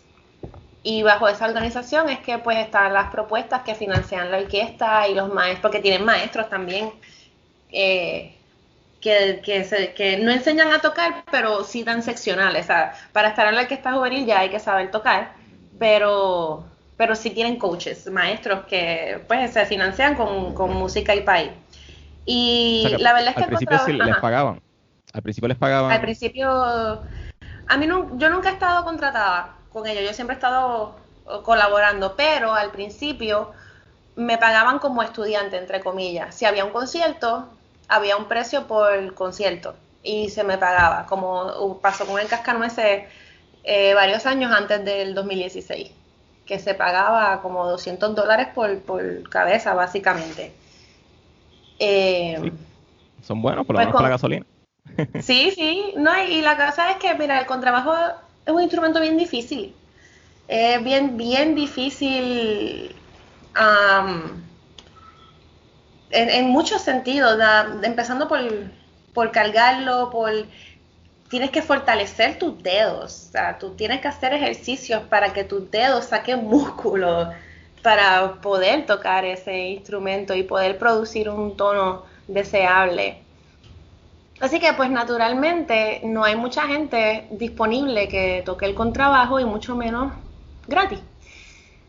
Así que sí, así que pues por esa razón yo he seguido colaborando con, con la orquesta juvenil porque lo necesitan. Ahora mismo ah, hay gente, por, e, o por ejemplo, cuando era POSU, había gente que podía tocar en esa orquesta, porque cuando yo daba clases en POSU, le di clases a, no sé si, ¿verdad? Yo aquí echándomelas y guiándomelas, pero Pablo Santa Cruz, que estudió en el Conservatorio de Música, pues él fui, fui yo quien lo enseñó a tocar el contrabajo y cuando yo vi el potencial que ese muchacho tenía, olvídate, yo le di lo que me estaban dando a mí en el conservatorio.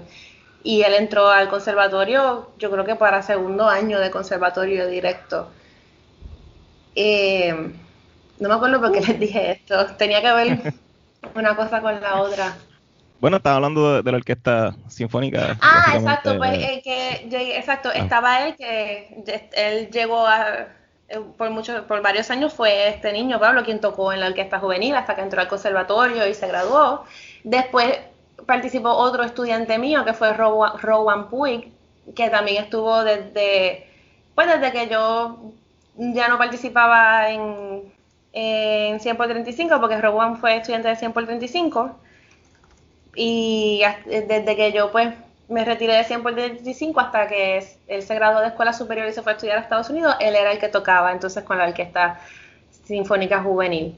Y, pero, ahora, ahora que dices que, ¿verdad? Que, que él entró al segundo año, quisiera recalcar que realmente siempre que te he visto, por lo menos enseñando o hablando o qué sé yo, se nota que eres una, o sea, eres, eres buena en lo que haces, por lo menos como maestra. Nunca, nunca he tenido una clase contigo, pero pero tengo muy claro que, pues, tan, tan buena como eres en el contrabajo, ¿verdad? Que no deberías dudar de ti misma. También eres, este, pues, excelente maestra. Continúa, Elimar.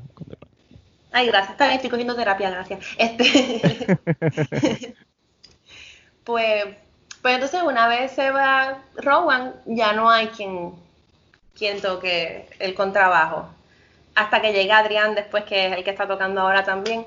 Pero el punto es que hubo un espacio de tiempo donde básicamente no había quien tocara el contrabajo en esa orquesta, así que ahí entro yo a, pues aunque era gratis, excepto por ciertos conciertos, pues entro yo a, a, a trabajar con ellos, que también es una forma de mantenerme activa en lo que estudié, porque aunque pues nunca he dejado la música como tal, la música de orquesta la verdad es que desde que me gradué del Conservatorio de Música hasta que regresé a la Sinfónica Juvenil para apoyarlo, yo no hice nada de música orquestal en años, como en cinco años, fácil.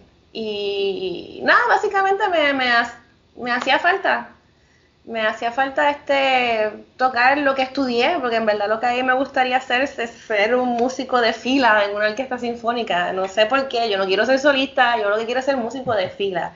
Lo disfruto, me lo vivo, me gusta ser la base de todo lo que está pasando armónicamente, no sé, viaje sí Que, tal, vez la gente ¿verdad? Ve, tu estética así gótica o, qué sé yo, eh, y nada, y a, a, través de sus propias piezas, ¿verdad? Que a veces tienen, tienen props, o, hay que actuar en escena, ¿verdad? Que tienen distintos eh, elementos, distintos elementos contemporáneos. Eh, también dentro de ti está como que esta, esta semilla clásica, ¿verdad? Como conservadora. Bien fuerte, sí, bien fuerte. Bien fuerte. O sea, así como soy de, de experimental, también soy de conservadora. Este, yo soy cuántica. Muy bien, ok. Entonces, volvemos entonces, vamos a, al video de Simbiosis 2019, ¿verdad? Eh, lo de Cofina. Vamos a lo de Cofina, esto es ah, nada. Eh, Alexandra Lúgaro, ¿verdad? Dos otras personas la, conocerán. ¿Quién es Alexandra Lúgaro? Nada. Ella. Creo que unas cuantas personas. Van a entender la referencia. Sí, algunas personas creo que deben de saber quién es ella. Y si no, ella tira una. Mejor amigo. Sí.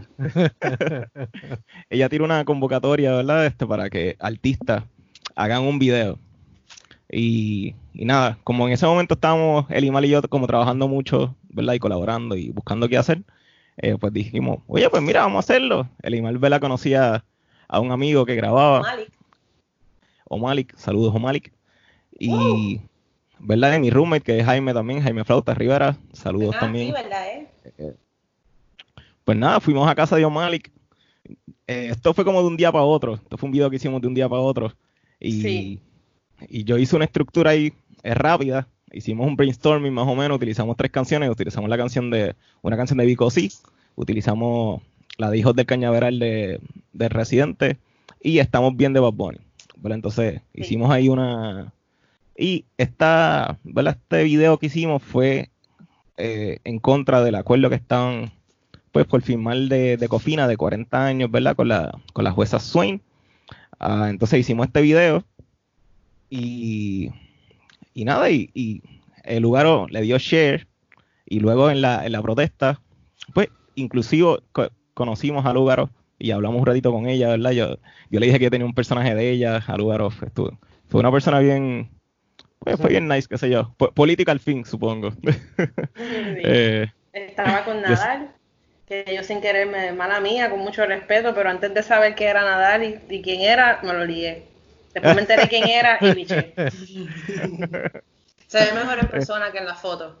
Sorry. Sí, ese día también conocimos a Mariana Nogales, ¿verdad? Este, que, que fue una de tus abogadas también. Oh, Eh, oh, oh, oh. Sí, pero ya antes yo como que, yo era como que medio groupie de ella porque yo voté por ella en 2016 para comisionada residente. Eh, cuando eso yo creo que ella se postuló por el Partido Tra- del Pueblo Trabajador. sí, que ella es media, ella, ella es media gótica gótica. también, así como tú. Ella es, ella es pues gótica corporativa, lo que el tribunal le permite expresar, básicamente. Pero, pero sí, entonces- ella es del lado oscuro. Nada, entonces pasa, ¿verdad? Esta, esta protesta, Carlos Swain dio con, con la, ¿verdad? En contra de. Cofina. Carlos, Carlos Sway. Lo, lo- lo mezclé todo, per- perdón, perdón, es que me puse nervioso de repente, espérate. Tranquilo, yo, tranquilo, yo, eh, organiza tus pensamientos y yo corto esto. Pero es que me, es que me tenía que reír. Puñeta. Me puse nervioso yo, uy, no, no. Ok, nada, hacemos, conocemos, ¿verdad? Conocemos a toda, conocemos a, toda esta gente. Ah, hacemos el video de Estamos Bien. Entonces, un año después, eh, nada, y te arrestan, ¿verdad? Entonces, digo, un mes, un mes, un mes después, ¿verdad? Porque esto fue el 16 de enero y más o menos te arrestan como el 20 de febrero, más o menos del 2019. Ah, ¿Verdad? ¿Cómo, ¿Cómo fue esa experiencia? Bueno, ¿verdad? Pero primero eh, explicar, ¿verdad? La, la situación, porque yo, yo mismo que leí noticias y, y leí las noticias cuando salieron, como que yo no supe muy bien qué fue lo que verdaderamente pasó. Para que la gente lo escuche de, de, de la fuente más fidedigna. No, e incluso yo, yo estaba investigando ¿verdad? para este episodio a ver qué hay en el, en internet y todo es mucha desinformación. Realmente la gente la, la gente no sabe. ¿Qué, ¿Qué fue lo que pasó? Bueno, antes que nada, yo le tengo que agradecer a Agustín. Saludos, Agustín. Agustín estuvo pendiente de toda esa situación y de toda la información que hubo por ahí, la que Agustín recopiló y publicó fue la más cercana a la realidad. Sí, Agustín Muñoz de, del colectivo Papel Machete, sí, que Sí. es compositor también, fue parte del colectivo Sin Besis también en algún punto. Sí. Ajá. Y gente como él y Wilma Colón del conservatorio se, o sea, se movieron a, a mover la información correcta, este, pues por sus medios y con las herramientas que tenían disponibles. Este, pues eh, relacionado a Cofina, pues ya había, eh, había pasado la protesta que narraste, que esa protesta, por- para los que no, no, por si acaso no siguieron la noticia, esa protesta del 16 de enero fue frente al Tribunal Fe- Federal en la calle Chaldón. Este, y, y, eh, durante esa protesta la jueza estaba presente dentro del tribunal, esa fue la semana, ella pasó una semana nada más en Puerto Rico y en esa única semana su trabajo era deliberar si era si la deuda que se nos cobra era legítima o ilegítima. Y si es ilegítima, quiere decir que hay que reevaluarla, reestructurarla y que en aquel momento, yo no sé si ese número ha cambiado, pero en aquel momento eran como 70 billones de dólares o millones, no sé, mm, cuando se ponen muchos ceros yo me confundo, pero, pero era una cantidad de alrededor de 70, no sé si millones o billones, yo creo que billones, no sé. Sí, billones. Sí. Billones. Que esa, esa cantidad, pues 70 billones, eh, son ilegítimos, que hay que básicamente restárselos a la deuda y que el restante sí la debemos y sí hay que pagarlo. Pero 70 billones es un montón de chavos.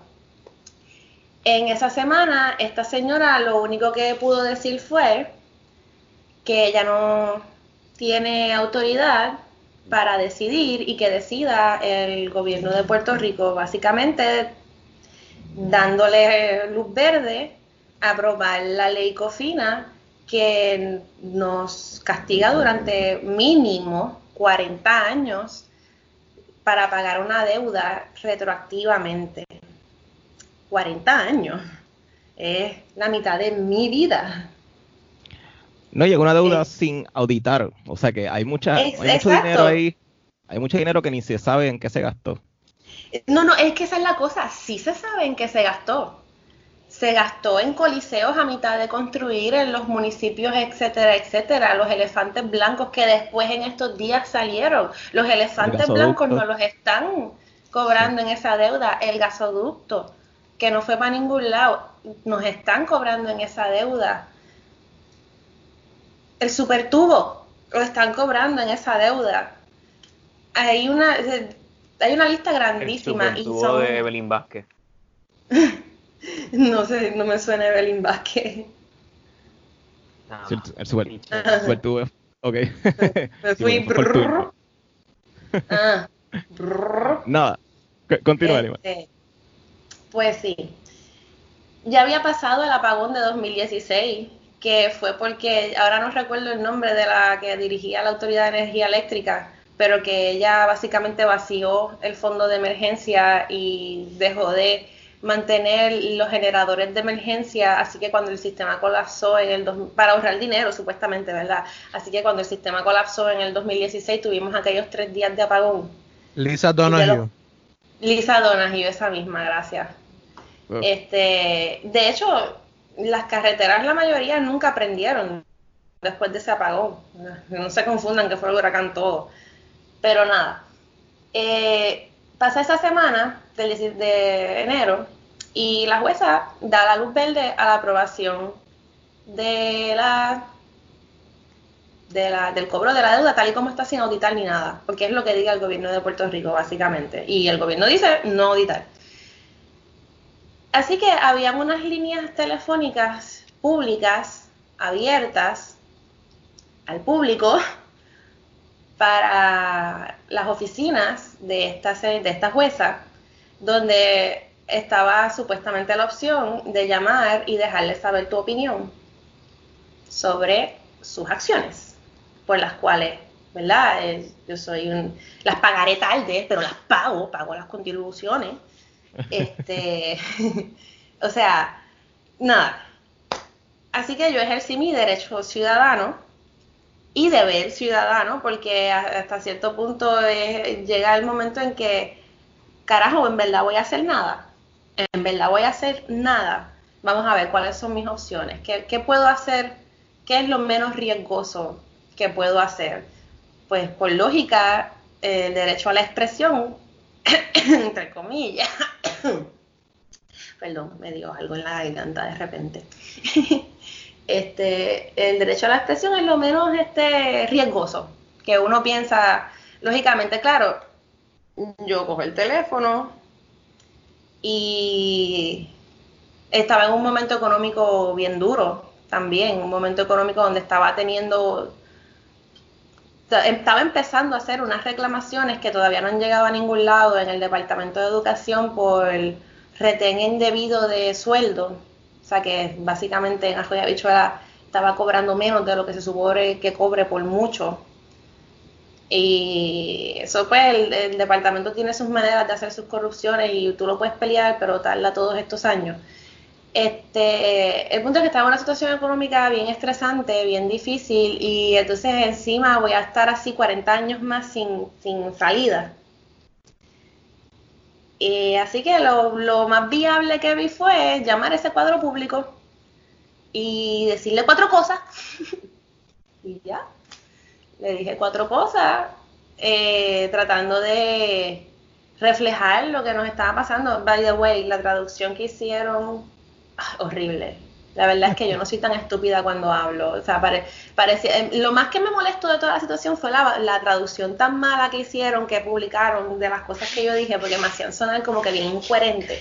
Y yo no sé si lo hicieron a propósito, pero por ejemplo, yo decía como que feeling the streets y yo quería decir que estaban llenando los hoyos de la carretera. Y la persona tradujo que ellos estaban sintiendo los hoyos en la carretera. Pero nada. Ok. Exacto.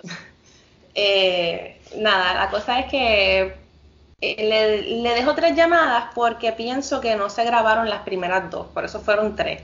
Porque las primeras dos veces salió una máquina y me cortaba. Y yo y me decía, aprieta tal número para que se grabe. Y yo dije, ah, pues yo no apreté tal número, así que no se grabaron. Y fue la tercera vez que apreté tal número. Y ya, pero la verdad es que conociendo la historia de Puerto Rico, eh, sabía que eso me podía traer problemas por la ley de Mordaza, que por más que no queramos, todavía está vigente. Así que hasta cierto punto sabía que yo me estaba poniendo como que en la línea del experimento directo. O sea, llegó el momento en que se convirtió el experimento en un experimento donde vamos a ver si es verdad que esto todavía está vigente o no. Si no está vigente, no me va a pasar nada. Si está vigente, va a venir el FBI a mi trabajo a entrevistarme y una semana después van a venir a mi trabajo a arrestarme. que fue exactamente lo que pasó. Tengo que decir que fueron unos agentes amables. Ellos me advirtieron que me iban a quitar todo, así que me dejaron dejar mis, mis prendas y mis adornos de pelo y collares y cosas así, me dejaron dejarlas en la escuela pero toda la demás ropa que tenía me la botaron en la cárcel. este, eso fue medio chocante porque yo tenía puesto una blusa que me había regalado un estudiante de San Valentín, ese mismo San Valentín, recién había pasado San Valentín. Este, pues nada, estuve una semana, lo tomé como unas vacaciones, para, para ser honesta. Estoy aquí, lo único que puedo hacer es comer y dormir la comida es como de hospital. Está diseñada para gente que tiene problemas de presión y de diabetes, así que a mí me vino muy bien. este, las demás muchachas siempre estaban, cocinando otras cosas. Ellas hacían mofongo con, con platanutres, tenían sus maneras de hacer el mofongo con platanutres en el microondas. Ah, eso, es verdad. Sí. Yo, había escuchado que María de Lourdes dijo lo mismo cuando la gestaron por lo de Vieques. este, y no sabía si eso era verdad. Sí, es verdad. Ah, porque ella también tuvo que ir al seguro al Centro de Detención Federal, MDC. Sí, mm. Metropolitan Detention Center en Guaynabo.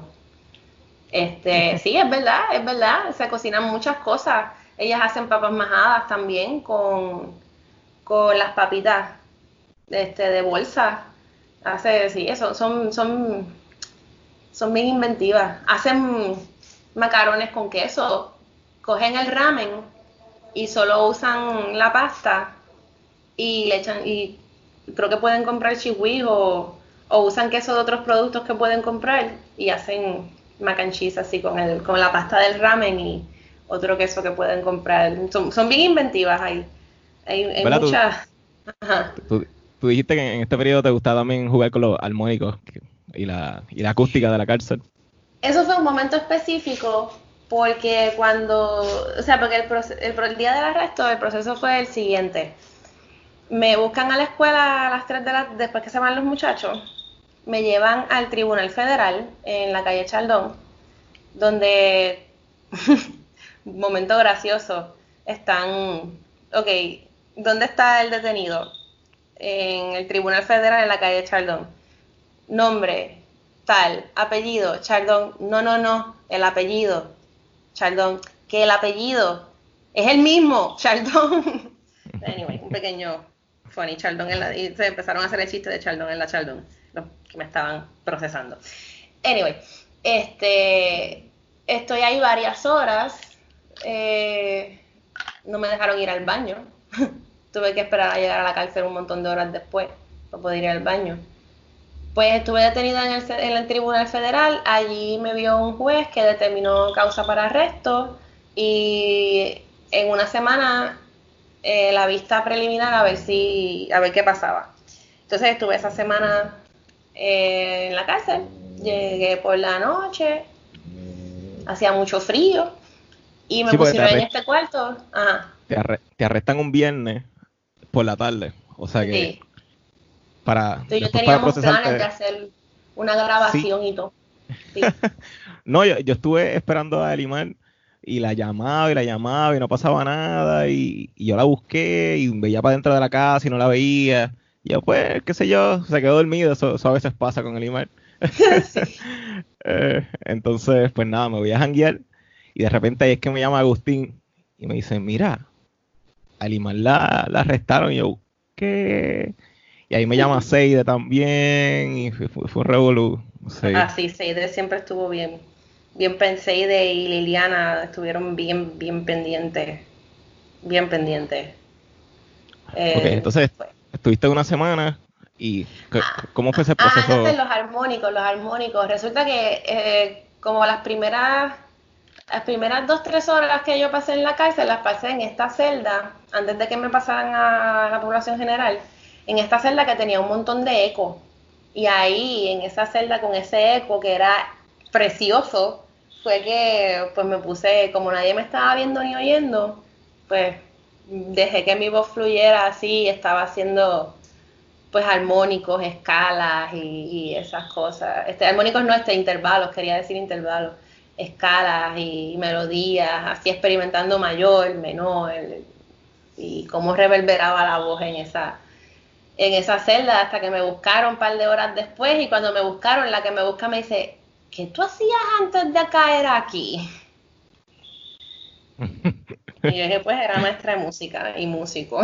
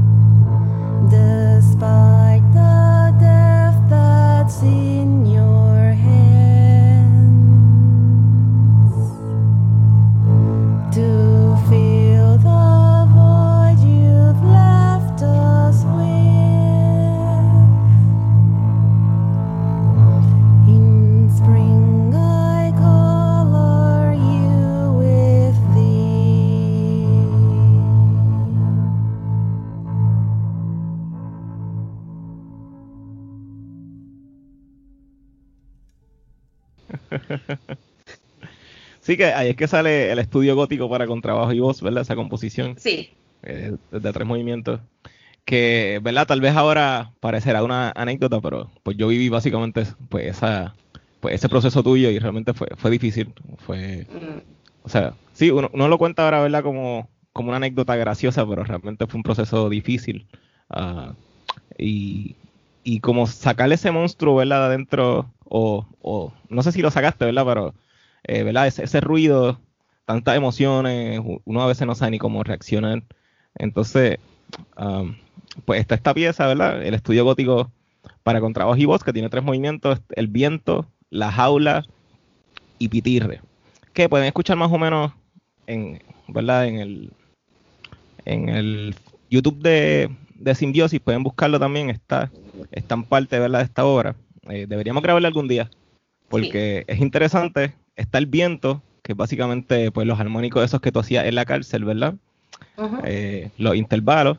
Está la jaula, que es una pieza con eh, tú y yo, en la que pues decimos silencio, silencio terrorista Y, ya, no hay, libertad. Exacto, que, que, es tú dentro ¿verdad? De, la, de la cárcel. Entonces está el pitirre, que es una canción popular, por así decirlo. Sí, yo, yo quería que fuera gótica, pero aprendí que sin el sintetizador va a sonar a punk.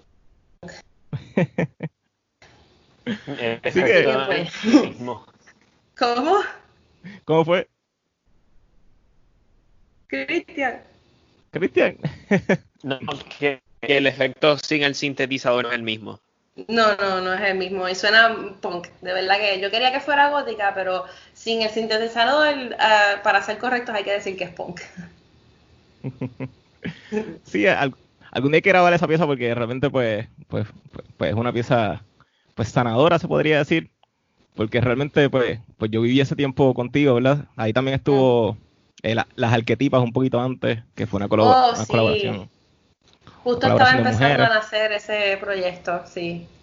Sí. Bueno, el concierto es raro porque estaba buscando ahorita y el concierto de las arquetipas fue en abril. Sí. O sea que fue, fue como dos meses después de que. Sí, justito ahí. Eh, el proyecto estaba, estaba surgiendo cuando pues me arrestan a mí. Estábamos en. De hecho, coincidentemente, ya yo había hecho la llamada y me había comunicado, por otra razón, me había comunicado con Chanti, que es la que organiza Arquetipa. Este, porque otra, Daniela, que la mencionaron en la entrevista de, de, de Cristian, este, Daniela, ¿verdad? Santos, perdón. Santos, sí, pianista. Sí, Daniela, exacto. Ella también, en uno de los reuniones con Alia 21 me, me, hace, me dice de lo de arquetipa y después Shanti también me lo dice, así que yo pues le hablo a Shanti y le digo, nos comunicamos para empezar a trabajar el proyecto y casualmente yo le digo algo así que era como, si no te contesto es que me, me llevaron los federales o me llevaron algo así, le digo, así como que me dio broma. Este, porque eh, creo que eso fue el día de la entrevista, algo así, que yo hablé con, ella, el mismo día que ellos vinieron a entrevistarme.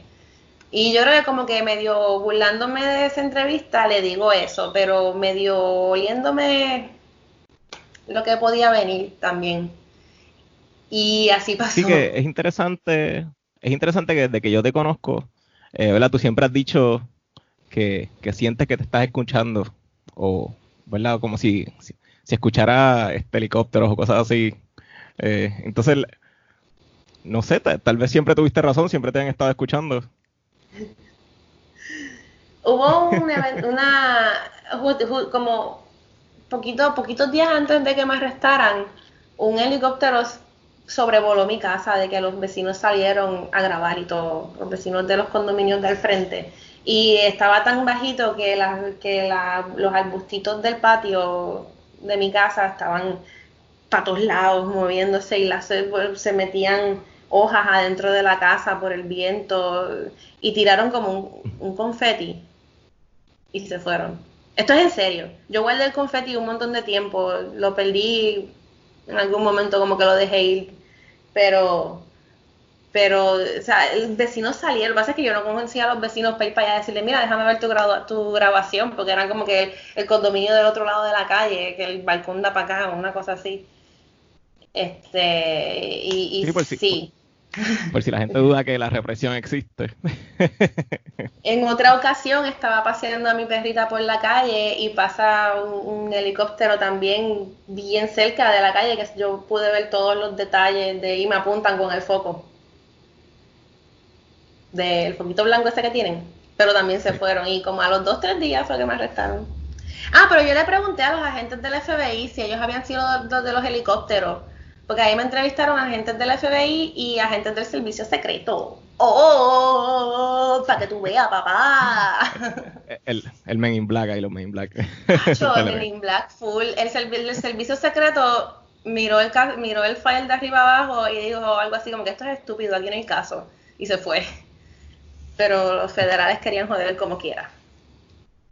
Sí, el, el FBI es, Este, ¿verdad? Son, son políticos. Eh, eh, Sí. Esta es la cosa, es que esto es un caso político que hay que, Eso es, pues, sí. te- sí, aunque al Eh, final no fueran a hacer nada, tienen que, tienen que asustar. Porque eso es lo que... Sí, yo, yo, yo siempre tuve claro que yo, o sea, que era una prisión política. Eh, es un caso político y, y esto es, eh, o sea, básicamente fui una prisionera política por una semana. Sí que te, te comparaban también con Nina, Nina Drop, ¿verdad? En- Eh, sí, sí, sí, sí, hasta cierto punto, no completamente, porque a veces me decían como que no, tú eres, tú eres más, tú eres más humilde que ella, me decían un poquito. Nada, o sea, no, no, no he conocido a, Nin- a Nina en persona, solo repitiendo. Este, Sí, son, Me es que son dos historias me- también diferentes. Sí, me decían que ella era traviesa. Las muchachas de dentro de la cárcel me- que me trataron súper bien. O sea, imagínate esto, a mí me trataron con más respeto en la cárcel federal que en el Departamento de Educación durante cinco años. Cool. Ok, Sí. entonces, algo que también hicieron fue que te, te mandaron a, a, a ir a un psicólogo, ¿verdad? Y a tomar Ah, pastillas. sí, sí, por eso el, tri- el trip que estaba diciendo ahorita, como que ya estoy en terapia. Sí, me mandaron a parte de, porque, o sea, obviamente esto fue una situación legal que, pues, tribunales y abogados, que afortunadamente, pues, un- tuve un equipo de, tengo un equipo de abogados hasta que esta situación que todavía no ha completamente culminado, aunque ya estamos al otro lado. Ya pasó más de un año y Este, siguen ahí, exacto. Sí, sí, porque oficialmente terminará en noviembre. Este, pues Mariana Nogales Molinelli, eh, Manuel Moraza y por un tiempo estuvo Nicole, ay caramba, no puedo recordar su apellido, trabajando, pero ella pues por razones económicas tuvo que, que retirarse. Pero de todas maneras, Moraza y Molinelli y Nogales hicieron, han, han hecho un, o sea, no me puedo quejar y, y no me han cobrado un centavo. Este, y de verdad que pues nada, eh, Sí, obviamente no hay caso, o sea, no, no hubo caso, no hubo juicio, porque se llegó a un acuerdo con la fiscalía. Y eh, así como dirían en lenguaje de coloquial, así de, de, de la calle, fiscalía no quería ver el caso porque al ser un caso político, o sea, la- el iba a ganar, era obvio que, el- que iba a ganar el derecho a la libre expresión y pues por, en la fiscalía optó a hacer una movida que el mismo fiscal admitió que él no le gusta hacer y que casi nunca hace, que es un pre-trial este, diversion, se llama eso. Y básicamente es, eh, yo cambio, o sea, yo ac- acuerdo a cumplir con unas ciertas condiciones y si yo cumplo con esas condiciones durante un periodo que ellos me dan, que es el que se vence en noviembre, se retiran los cargos completamente. Y eso evita ir a un juicio y pasar toda esta situación pues, de estar en un juicio como tal. Que todos estamos bien positivos que si hubiésemos, o sea, que por ejemplo, si yo digo, no, yo quiero ser Ana de Juana de Arco y quiero ir hasta el final porque yo quiero demostrarles a ellos. Oh, oh, ¿están ahí? sí, sí, sí. Ok, perdón. Está- yo quiero demostrarles a ellos, etcétera, etcétera. Sí. Yo podía escoger ir a juicio. Y la verdad es que siempre está el riesgo de perder, pero estaban todas las de ganar por el tipo de caso. O sea, básicamente es un caso de derecho civil que si se pierde, pierde todo el mundo. Todo el mundo. Así que por, el Fiscalía aparentemente estaba medio consciente de ese riesgo, así que optó por el pretrial diversion y yo pues tengo que cumplir con 100 horas comunitarias, las cuales están congeladas por el coronavirus. Este eh, y participar de tratamiento psicológico y psiquiátrico, que mira que la verdad como están las cosas, viene bien. La verdad es que no viene nada bien, no viene nada mal tomarse una pastillita para olvidar, que, para que el estrés financiero te baje un poquito. Pero entonces, este, esto, esto de la salud mental fue porque en algún momento, eh, pues, te quería suicidar, ¿verdad? En la cárcel o algo así. No, bueno, ay caramba, Pedro, me tiraste bien al medio. Te, te- te- te pregunto, no sé. Pues mira, si tú ves, la verdad es que sí, ya que estamos esnuitos, ya que me esnuaste así, estoy flachando a todo el mundo, este, me, me pasó por la cabeza, sí me pasó por la cabeza. Este, eh, antes de saber que tenía abogados y que tenía apoyo y que, y que mis amigos estaban jalándose los pelos para saber dónde me habían metido, porque durante como por 72 horas, o, o por así como por 72 horas, yo estuve desconectada de todo y de todos, completamente desconectada, o sea, yo no, no sabía que tengo tres mascotas, no sabía que había sido de mis tres mascotas. Eh, no podía comunicarme con nadie. Y en ese momento, en esas, durante esas 72 horas, eh, la verdad es que se sintió la mano aplastante del imperio estadounidense. Yo sé que a Joy Brown le gustaría escuchar mucho una frase así. este, se sintió, se sintió la fuerza del imperio aplastándome. Y en ese momento sí me pasó por la mente y, y sí me mandaron al psicólogo de la cárcel que no me dejó tener navajas de afeitar. bueno, es que también uno, ¿verdad? Uno lee tantas historias de los gobiernos que desaparecen personas. Esa es la otra cosa. También yo entré con esta mentalidad de que me van a volcar como pasó con Sarah Bland, cosas así, este, o, me van a pegar un tiro, como, ajá, exacto. Eh, también entré con esa mentalidad así que eso pues tampoco ayuda, que por lo menos en la cárcel federal no es así. La cárcel estatal sí, lo siento. De verdad que lamento mucho a los que les toca estar en la cárcel estatal porque es todo lo contrario a la cárcel federal. Ahí sí que las condiciones están difíciles. La cárcel federal es, de verdad que es casi que un hotel de lujo. No me quejo. Bueno, yo, ¿verdad? Es, yo soy una persona simple, con, con deseos simples. Sí, que tú decías que um, te trataban te trataban mejor en la cárcel que en, la escuela. Sí. O sea, no en Loaiza Cordero, en lo que es Loaiza Cordero tuvo una excelente experiencia, igual que en Julio J. Gena, pero las demás escuelas que he trabajado en el Departamento de Educación, no. De verdad que definitivamente me trataron mejor en la cárcel que jefes y compañeros en ciertas escuelas. Bueno, pero este, pasando ¿verdad? De, de, la cárcel, que eso es un periodo como que medio, medio triste, pero obviamente hay que tocarlo, ¿verdad? Porque, pues, marcó una, ¿verdad? un precedente pues en tu carrera musical, en, bueno, y en tu y en tu vida como persona. Eh, a mí me parece bien curioso que ese año, ¿verdad? Que fue el 2019, el año pasado, eh, que a veces se siente como si hubieran pasado 20.000 años, ¿verdad? Por todo lo que hemos vivido este año, pero esto fue el año pasado. Y a mí me parece bien interesante que ese año fue bien, bien activo musicalmente para ti. O sea que, por lo menos con el colectivo hiciste un montón de cosas y fuera del colectivo hiciste un montón de cosas. También comenzaste a, a pintar que no sé si es algo que tú hacías regularmente. No, yo llevaba como 20 años sin pintar. Yo pintaba de, bien chamaquita, escuela elemental, escuela intermedia, y después cambié el dibujo y después empecé en el conservatorio y toda la maranta de todo lo que les conté ahorita de mi vida musical, pues entonces dejé de dibujar porque toda mi energía estaba, no dejé completamente, pero sí, yo dibujaba como que medio profesional y todo, pero estaba, no tenía espacio, no tenía RAM en mi computadora mental para dibujar mientras estuve dedicándome a estudiar en el conservatorio. Eventualmente se me como que se me fue, se me olvidó. Y sí, con esta experiencia como que uno de los outlets fue volver a, pintar en acrílico, a, hacer pintura con acrílico. Sí que tuviste realmente mucho, mucho éxito y ibas a los shows y vendías todas las pinturas y toda la cosa. Fíjate, sí, fuera de los shows no, pero dentro de los shows sí. Este, ¿Verdad? ¿Y por qué? Tú pintabas galaxias, eran, ¿verdad? Sí, sí, eh, me, me relaja.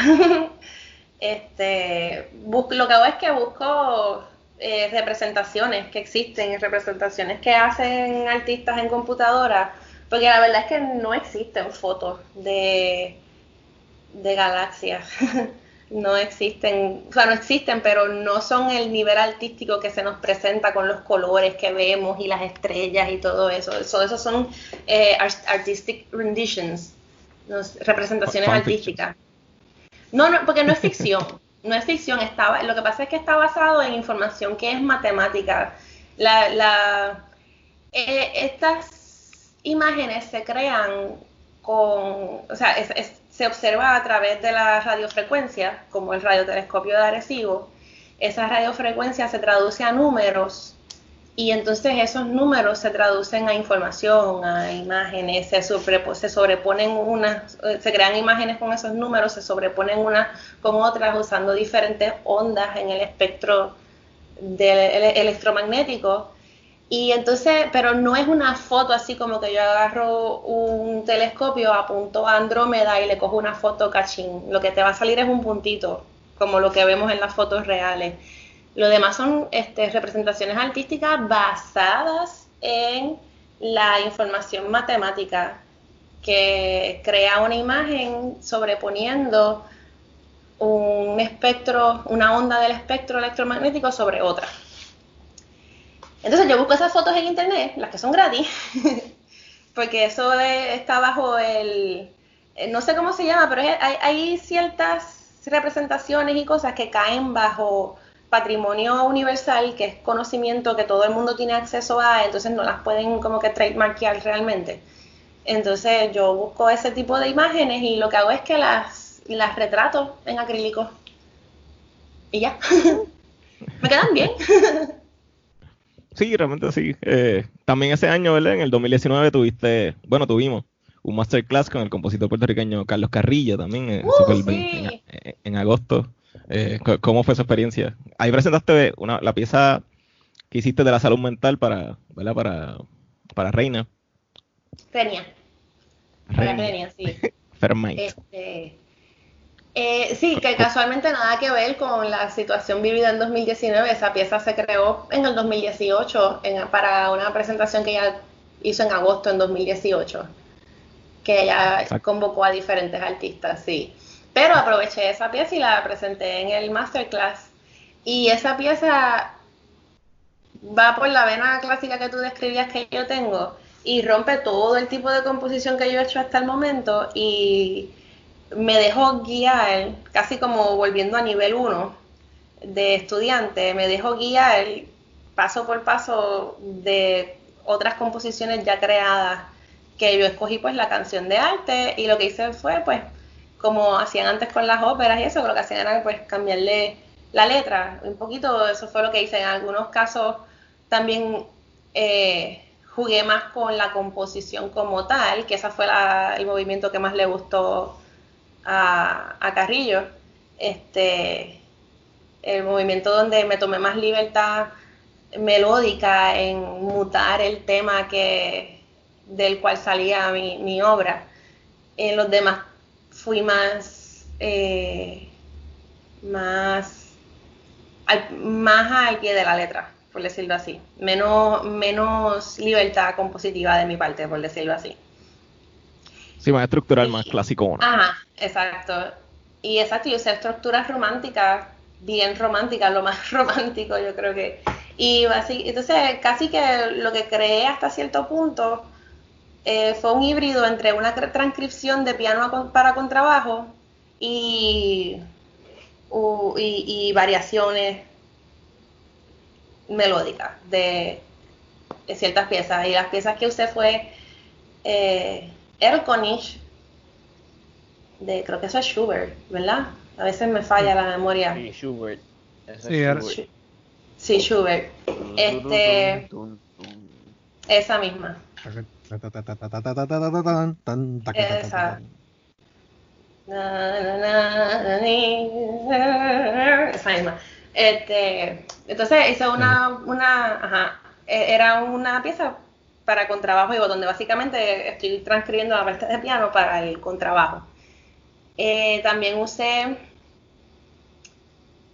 ay, usé una de, ay, carambola, me, me falla la memoria de haberla debía haberlo como que traído en las notas.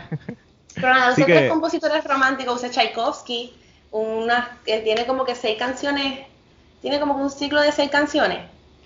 Este, y la última de ese ciclo de seis canciones la usé, es algo, una tonalidad bien oscura, algo como, como mi bemol menor, una cosa así, una cosa bien oscura, bien, no, me acuerdo bien. Ese es el único movimiento que no, no he podido no he podido estrenar porque no me da la gana de cambiarlo a mí menor, porque no es lo mismo, aunque sería mucho más fácil de cantar y mucho más fácil de tocar, pero no es lo mismo. Eh, entonces no, no, los cantantes se me intimidan. Yo misma me intimido con lo que yo escribí. Entonces, pues, pero nada, algún futuro de seguro se puede hacer. Y, y la, la, creo que fue Mahler, creo que la otra pieza que uso es de Mahler, si no me equivoco. Un, hay un nombre que no puedo pronunciar ahora mismo.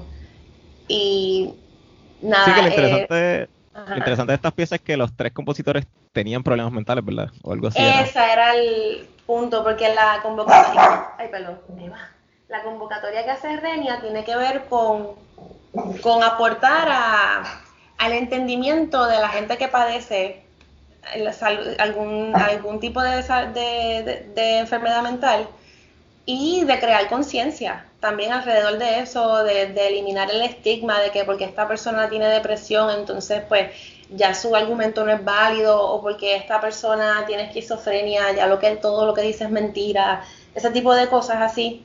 Este, pues nada, por eso ella estaba organizando ese evento y por eso esa fue la temática que yo trabajé, porque en verdad hacía mucho tiempo que no, que no componía y yo vi que ella hizo la convocatoria por Facebook y yo dije, lo hizo con un, bastante tiempo de anticipación. dije, contra, hace tiempo que no compongo algo, vamos a crear algo para esto y por eso me centré en ese tema. Fue más como que eso fue la oportunidad que se dio y, y yo cogí como que ese reto para obligarme a mí misma a componer y crear algo y consecuentemente eh, por ejemplo lo que digo en el tercer lo que lo que dice la letra en el tercer movimiento que se llama autonomía consecuentemente pues en el 2019 pasó a ser redundante. sí. Que, sí, que quería hablar, quería hablar precisamente de esa línea, ¿verdad? Que, que básicamente pues dices que, que, no estoy loca, créeme, por favor. Eh, eh, y, y tal vez yo entiendo, ¿verdad? La gente, pues, que podría pensar que estés loca o algo así. Pero luego de haberte conocido por tanto tiempo, yo pienso que es que realmente no, no te entienden. Eh, o, que, o que realmente no, no prestan demasiada atención.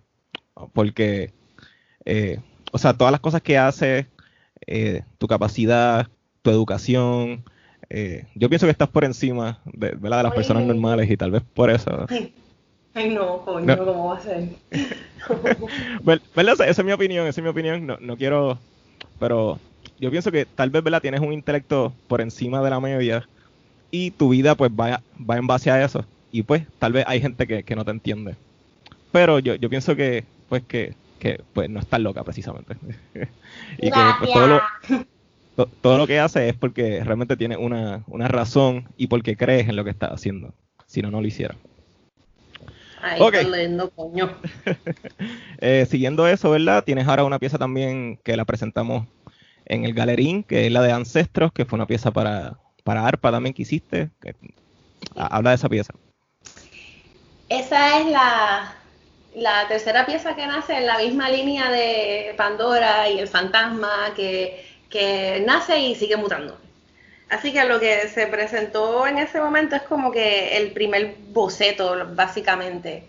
Y esa, como, pues como, como las que han venido antes en ese sentido, aunque no tienen que ver en temática ni en musicalidad, pero sí como que en el proceso con el que se crean, tardan, tardan en, en cuajarse esa es la, yo creo que es la palabra que yo usaría. Eh, eh, esa, quise usar el arpa porque nunca uso el arpa.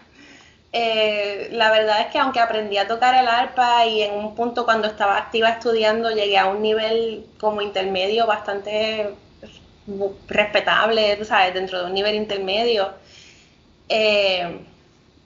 como que no, volví al ah, una cosa que no sé si mencioné, el arpa me ayudó a entender el contrabajo de una forma boom del otro mundo, porque cuando empecé con el arpa, cuando pude, ok, básicamente se me organizó el mapa tonotópico en mi cabeza, para los que no, nuestros oyentes que no saben, el mapa tonotópico es la organización de los sonidos dentro del cerebro, o sea, la, la capacidad de audiar, audiar es escuchar dentro de la cabeza, la capacidad de audiar los sonidos y, su, y saber sus distancias dentro de la mente. Ese es el mapa tonotópico. Y por la falta de oído mezclada con, o sea, que no sé si es mezclada con o resultado del tinnitus que siempre he tenido, yo siempre he afinado con métodos alternos, porque ya que mi oído me falla, yo busqué métodos alternos para afinar y dentro de mi mente, un día eh, en el 2016, practicando a velocidades astronómicas una parte de, de orquesta de Tchaikovsky, me di cuenta que en mi mente yo afino con vectores. Ya el oído, después del arpa y todo este meollo, se me ha desarrollado bastante. Al punto de que hay gente que me ha preguntado si soy perfect pitch, and I'm like, holy hell no, but thank you. Ok, ya, eso es como ganar un Oscar para mí. Anyway, este, eh, la cosa es que el arpa me ayuda mucho a organizar mi mapa tonotópico dentro de la cabeza, porque con el contrabajo, por la forma del contrabajo, con todos los instrumentos, con todos los instrumentos uno se hace un mapa del instrumento, que es la posición del instrumento más el sonido del instrumento dentro de tu cabeza. Y es aprender a traducirlo de la cabeza al músculo. Y con el contrabajo, obviamente pues tengo ese mapa eh, creado en mi cabeza, pero con el arpa puedo reorganizarlo por la forma en la que el instrumento está construido, me permite reorganizarlo abstractamente en mi cabeza de modo que por fin se me hace más fácil, aunque todavía estoy usando vectores imaginarios para afinar, o sea, realmente yo no identifico nota A y nota B. Yo puedo identificar la distancia entre punto A y punto B, de punto B a punto C, etcétera, etcétera. Por eso uso el término vectores.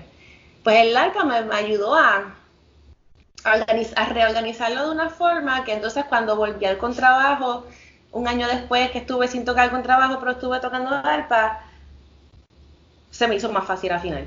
Y de ahí para acá, este, pues pude como que eh, volver a, confiar en mí para hacer música de orquesta, etcétera, etcétera, intentar hasta audicionar en la orquesta sinfónica. Aparte de que cuando el contrabajo se rompió y se arregló, la afinación le cambió y casi que tuve que aprender a, tocarlo nuevamente porque todo cambió de lugar, etcétera.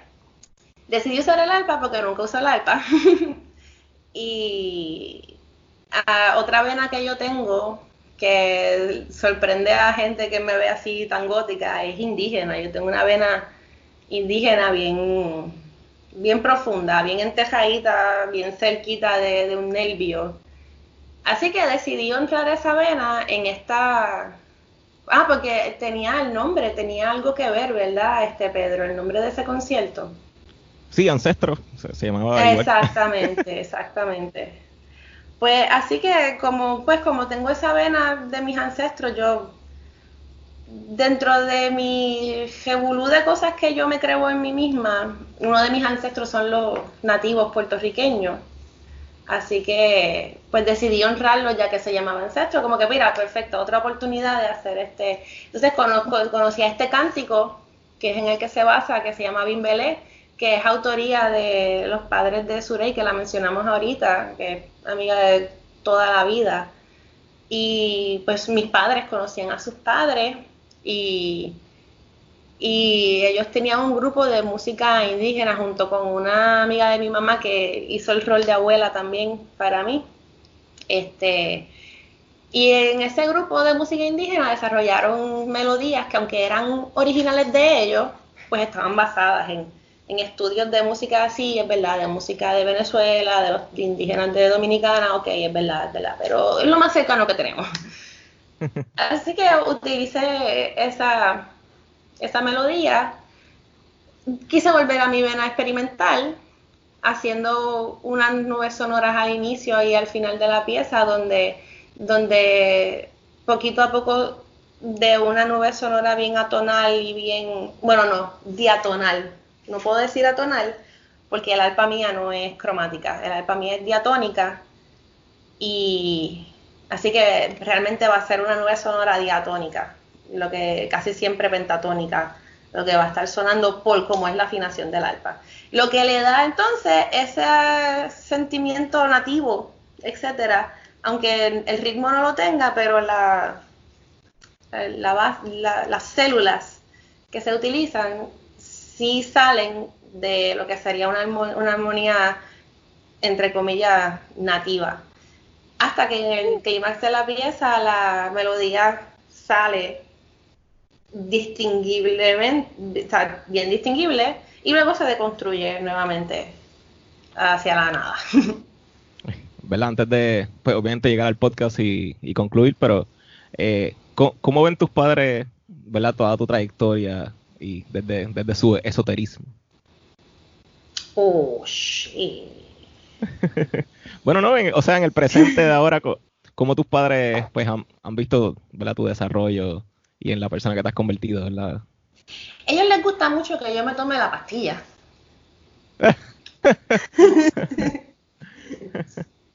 sí, mi mamá siempre está segura de que yo me tome mi, mi antidepresivo y, y ansiedad y todo eso. Así que aparentemente a ellos les gusta mucho. Dicen que me ha ayudado mucho. ok.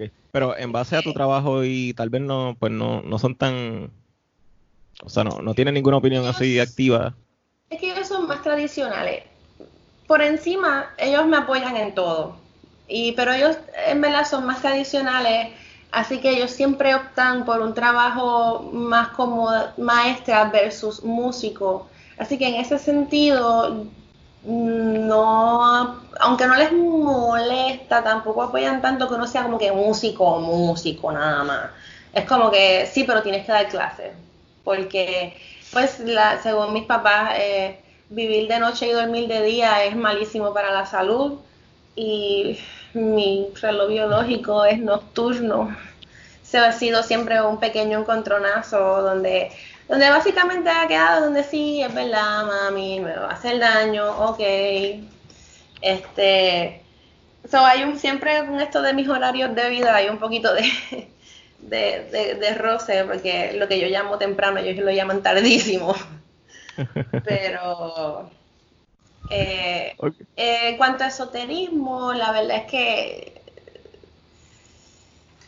muchas cosas con las que yo soy afín, ellos no, apoyan, no, no, no, apoyan. Y en su filosofía sí me voy a ir a, al Averno y mi alma va a involucionar y voy a pasar a ser animal y después planta y después mineral y después voy a pasar por el fuego purificador del Averno y volveré otra vez, esa es la rueda de Samsara, volveré otra vez a la tierra como mineral, luego como planta, luego como animal, luego volveré a ser humana otra vez. Y tendré 108 oportunidades para alcanzar la iluminación, a las cuales si no termino, vuelve el ciclo otra vez. Fíjate, esto parece la trama de Final Fantasy, las que la estaba leyendo ahorita.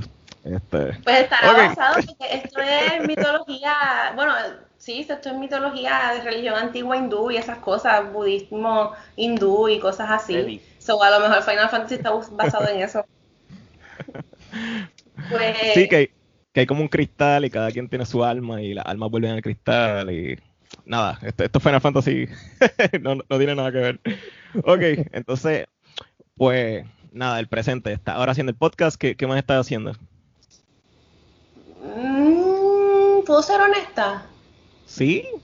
Estoy siendo una papa de sofá. Honestamente, sí, esta cuarentena ha sido, bueno, no, no completamente, la verdad es que, pues mira, eh, hoy, después del incidente con la política, pues he tenido la oportunidad de cambiar de trabajo y sí trabajar más en la música y no, tener, y no trabajar tanto de maestra, lo cual me ha venido súper bien, súper bien, de verdad que sí. Eh,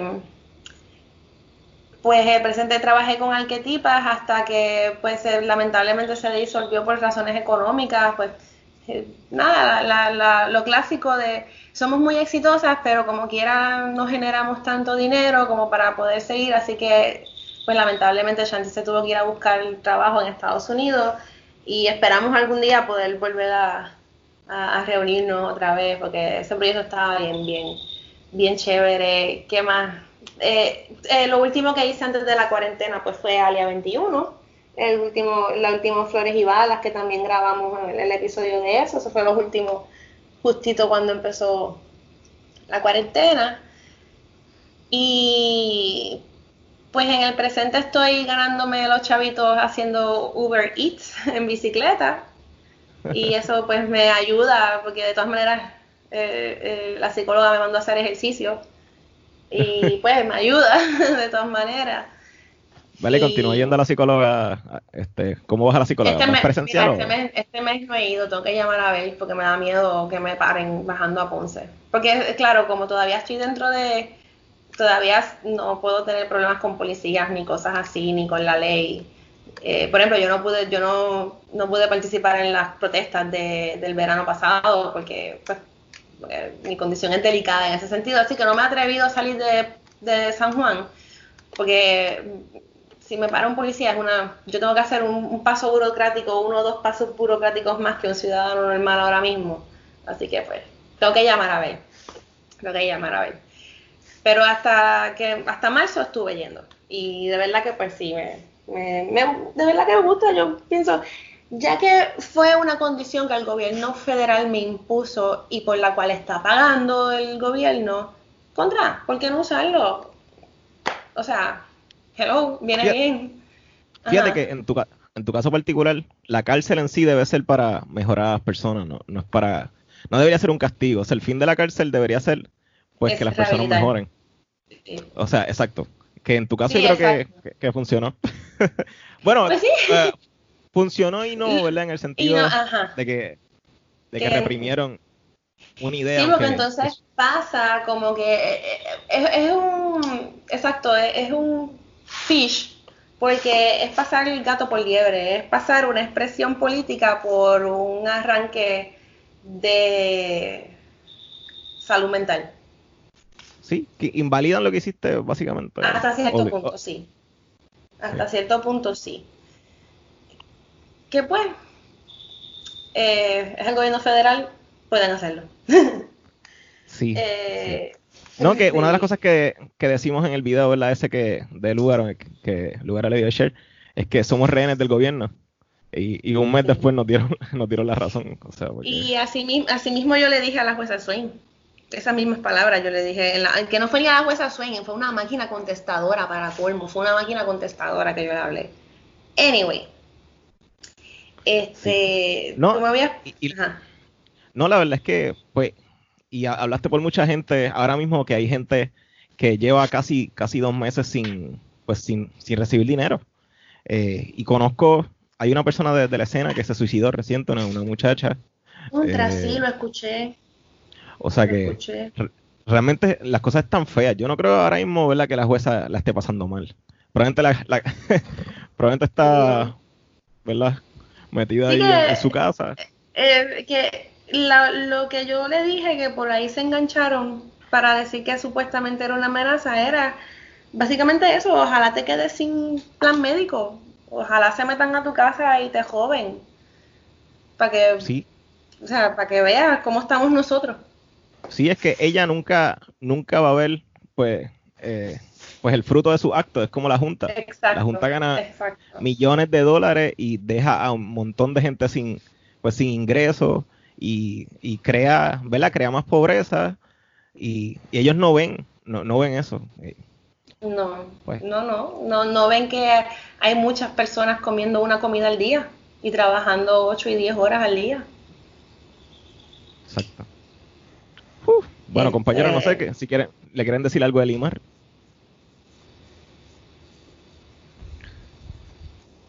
Yo, tenía una, yo tenía una pregunta que yo, ten- yo tenía una pregunta que te iba a hacer hace rato, pero me envolví en lo que Pedro estaba diciendo y se me olvidó. Ah, Este, eh, eh, bueno, y, y al que al qué proyecto. Sí fue. Ah, dale, Cristian. No, dale, con- sigue. No, no, dale. No, no, que, que me pregunto que si estás trabajando composicionalmente en algo ahora. En escrito no. No he escrito nada, tengo ideas rondándome en la cabeza, pero no, no, no he escrito nada todavía realmente. Sí, he estado más. Lo que he estado trabajando es que por fin se me dio la oportunidad de aprender a tocar eh, Symphonic Black Metal y con el bajo eléctrico. Y pues eso es lo que he estado. Y también, ¿verdad? Mi sueño de, de gótica adolescente, pues por fin aprender a tocar eh, algo metal en el bajo eléctrico, así un, un black metal bien, bien cojonado. Bien asqueroso, pero sin Sí. acoso. Exactamente, muy bien, me gusta, me gusta eso. Entonces, tu método de composición es así a largo plazo.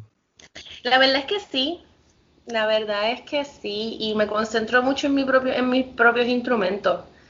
Eh, bueno, esta que comentaba de, de- basada en Edgar Allan Poe es una incursión en, en orquesta pequeña, eh, básicamente cuerdas y vientos madera.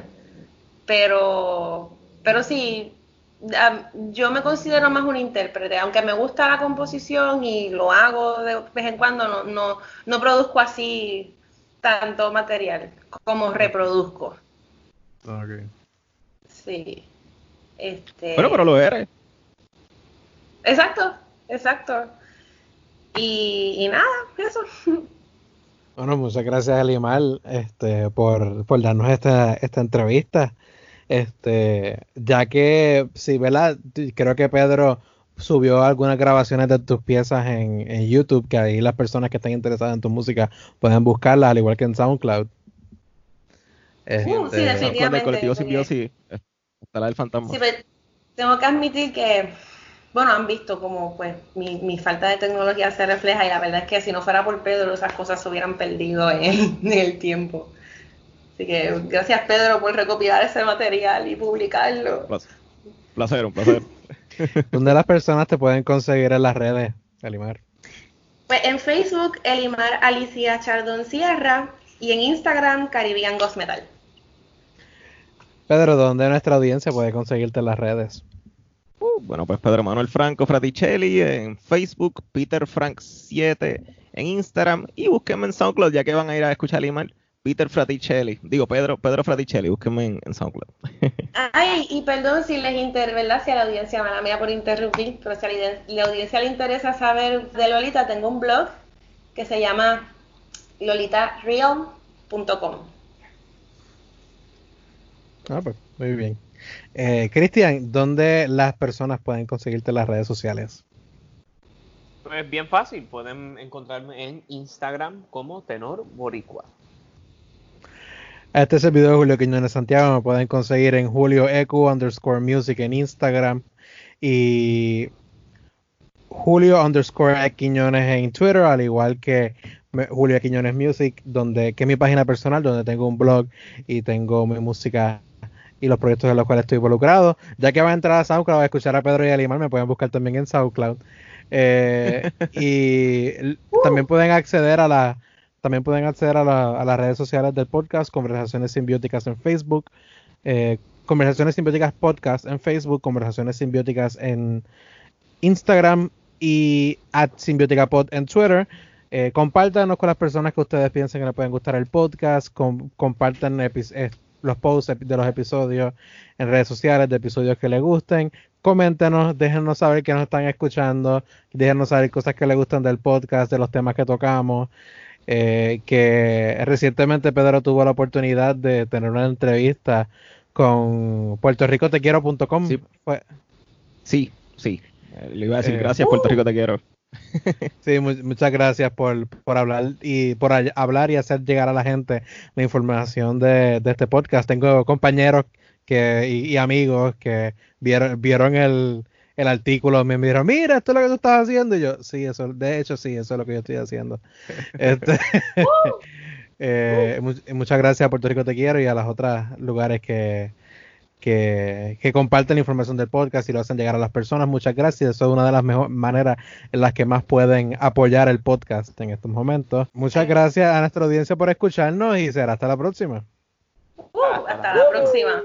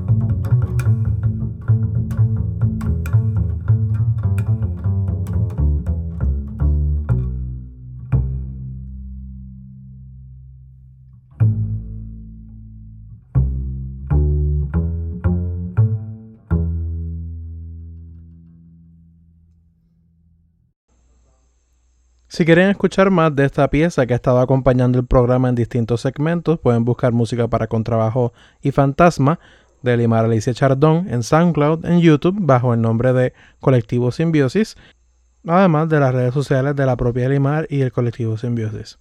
Muchas gracias y será hasta la próxima.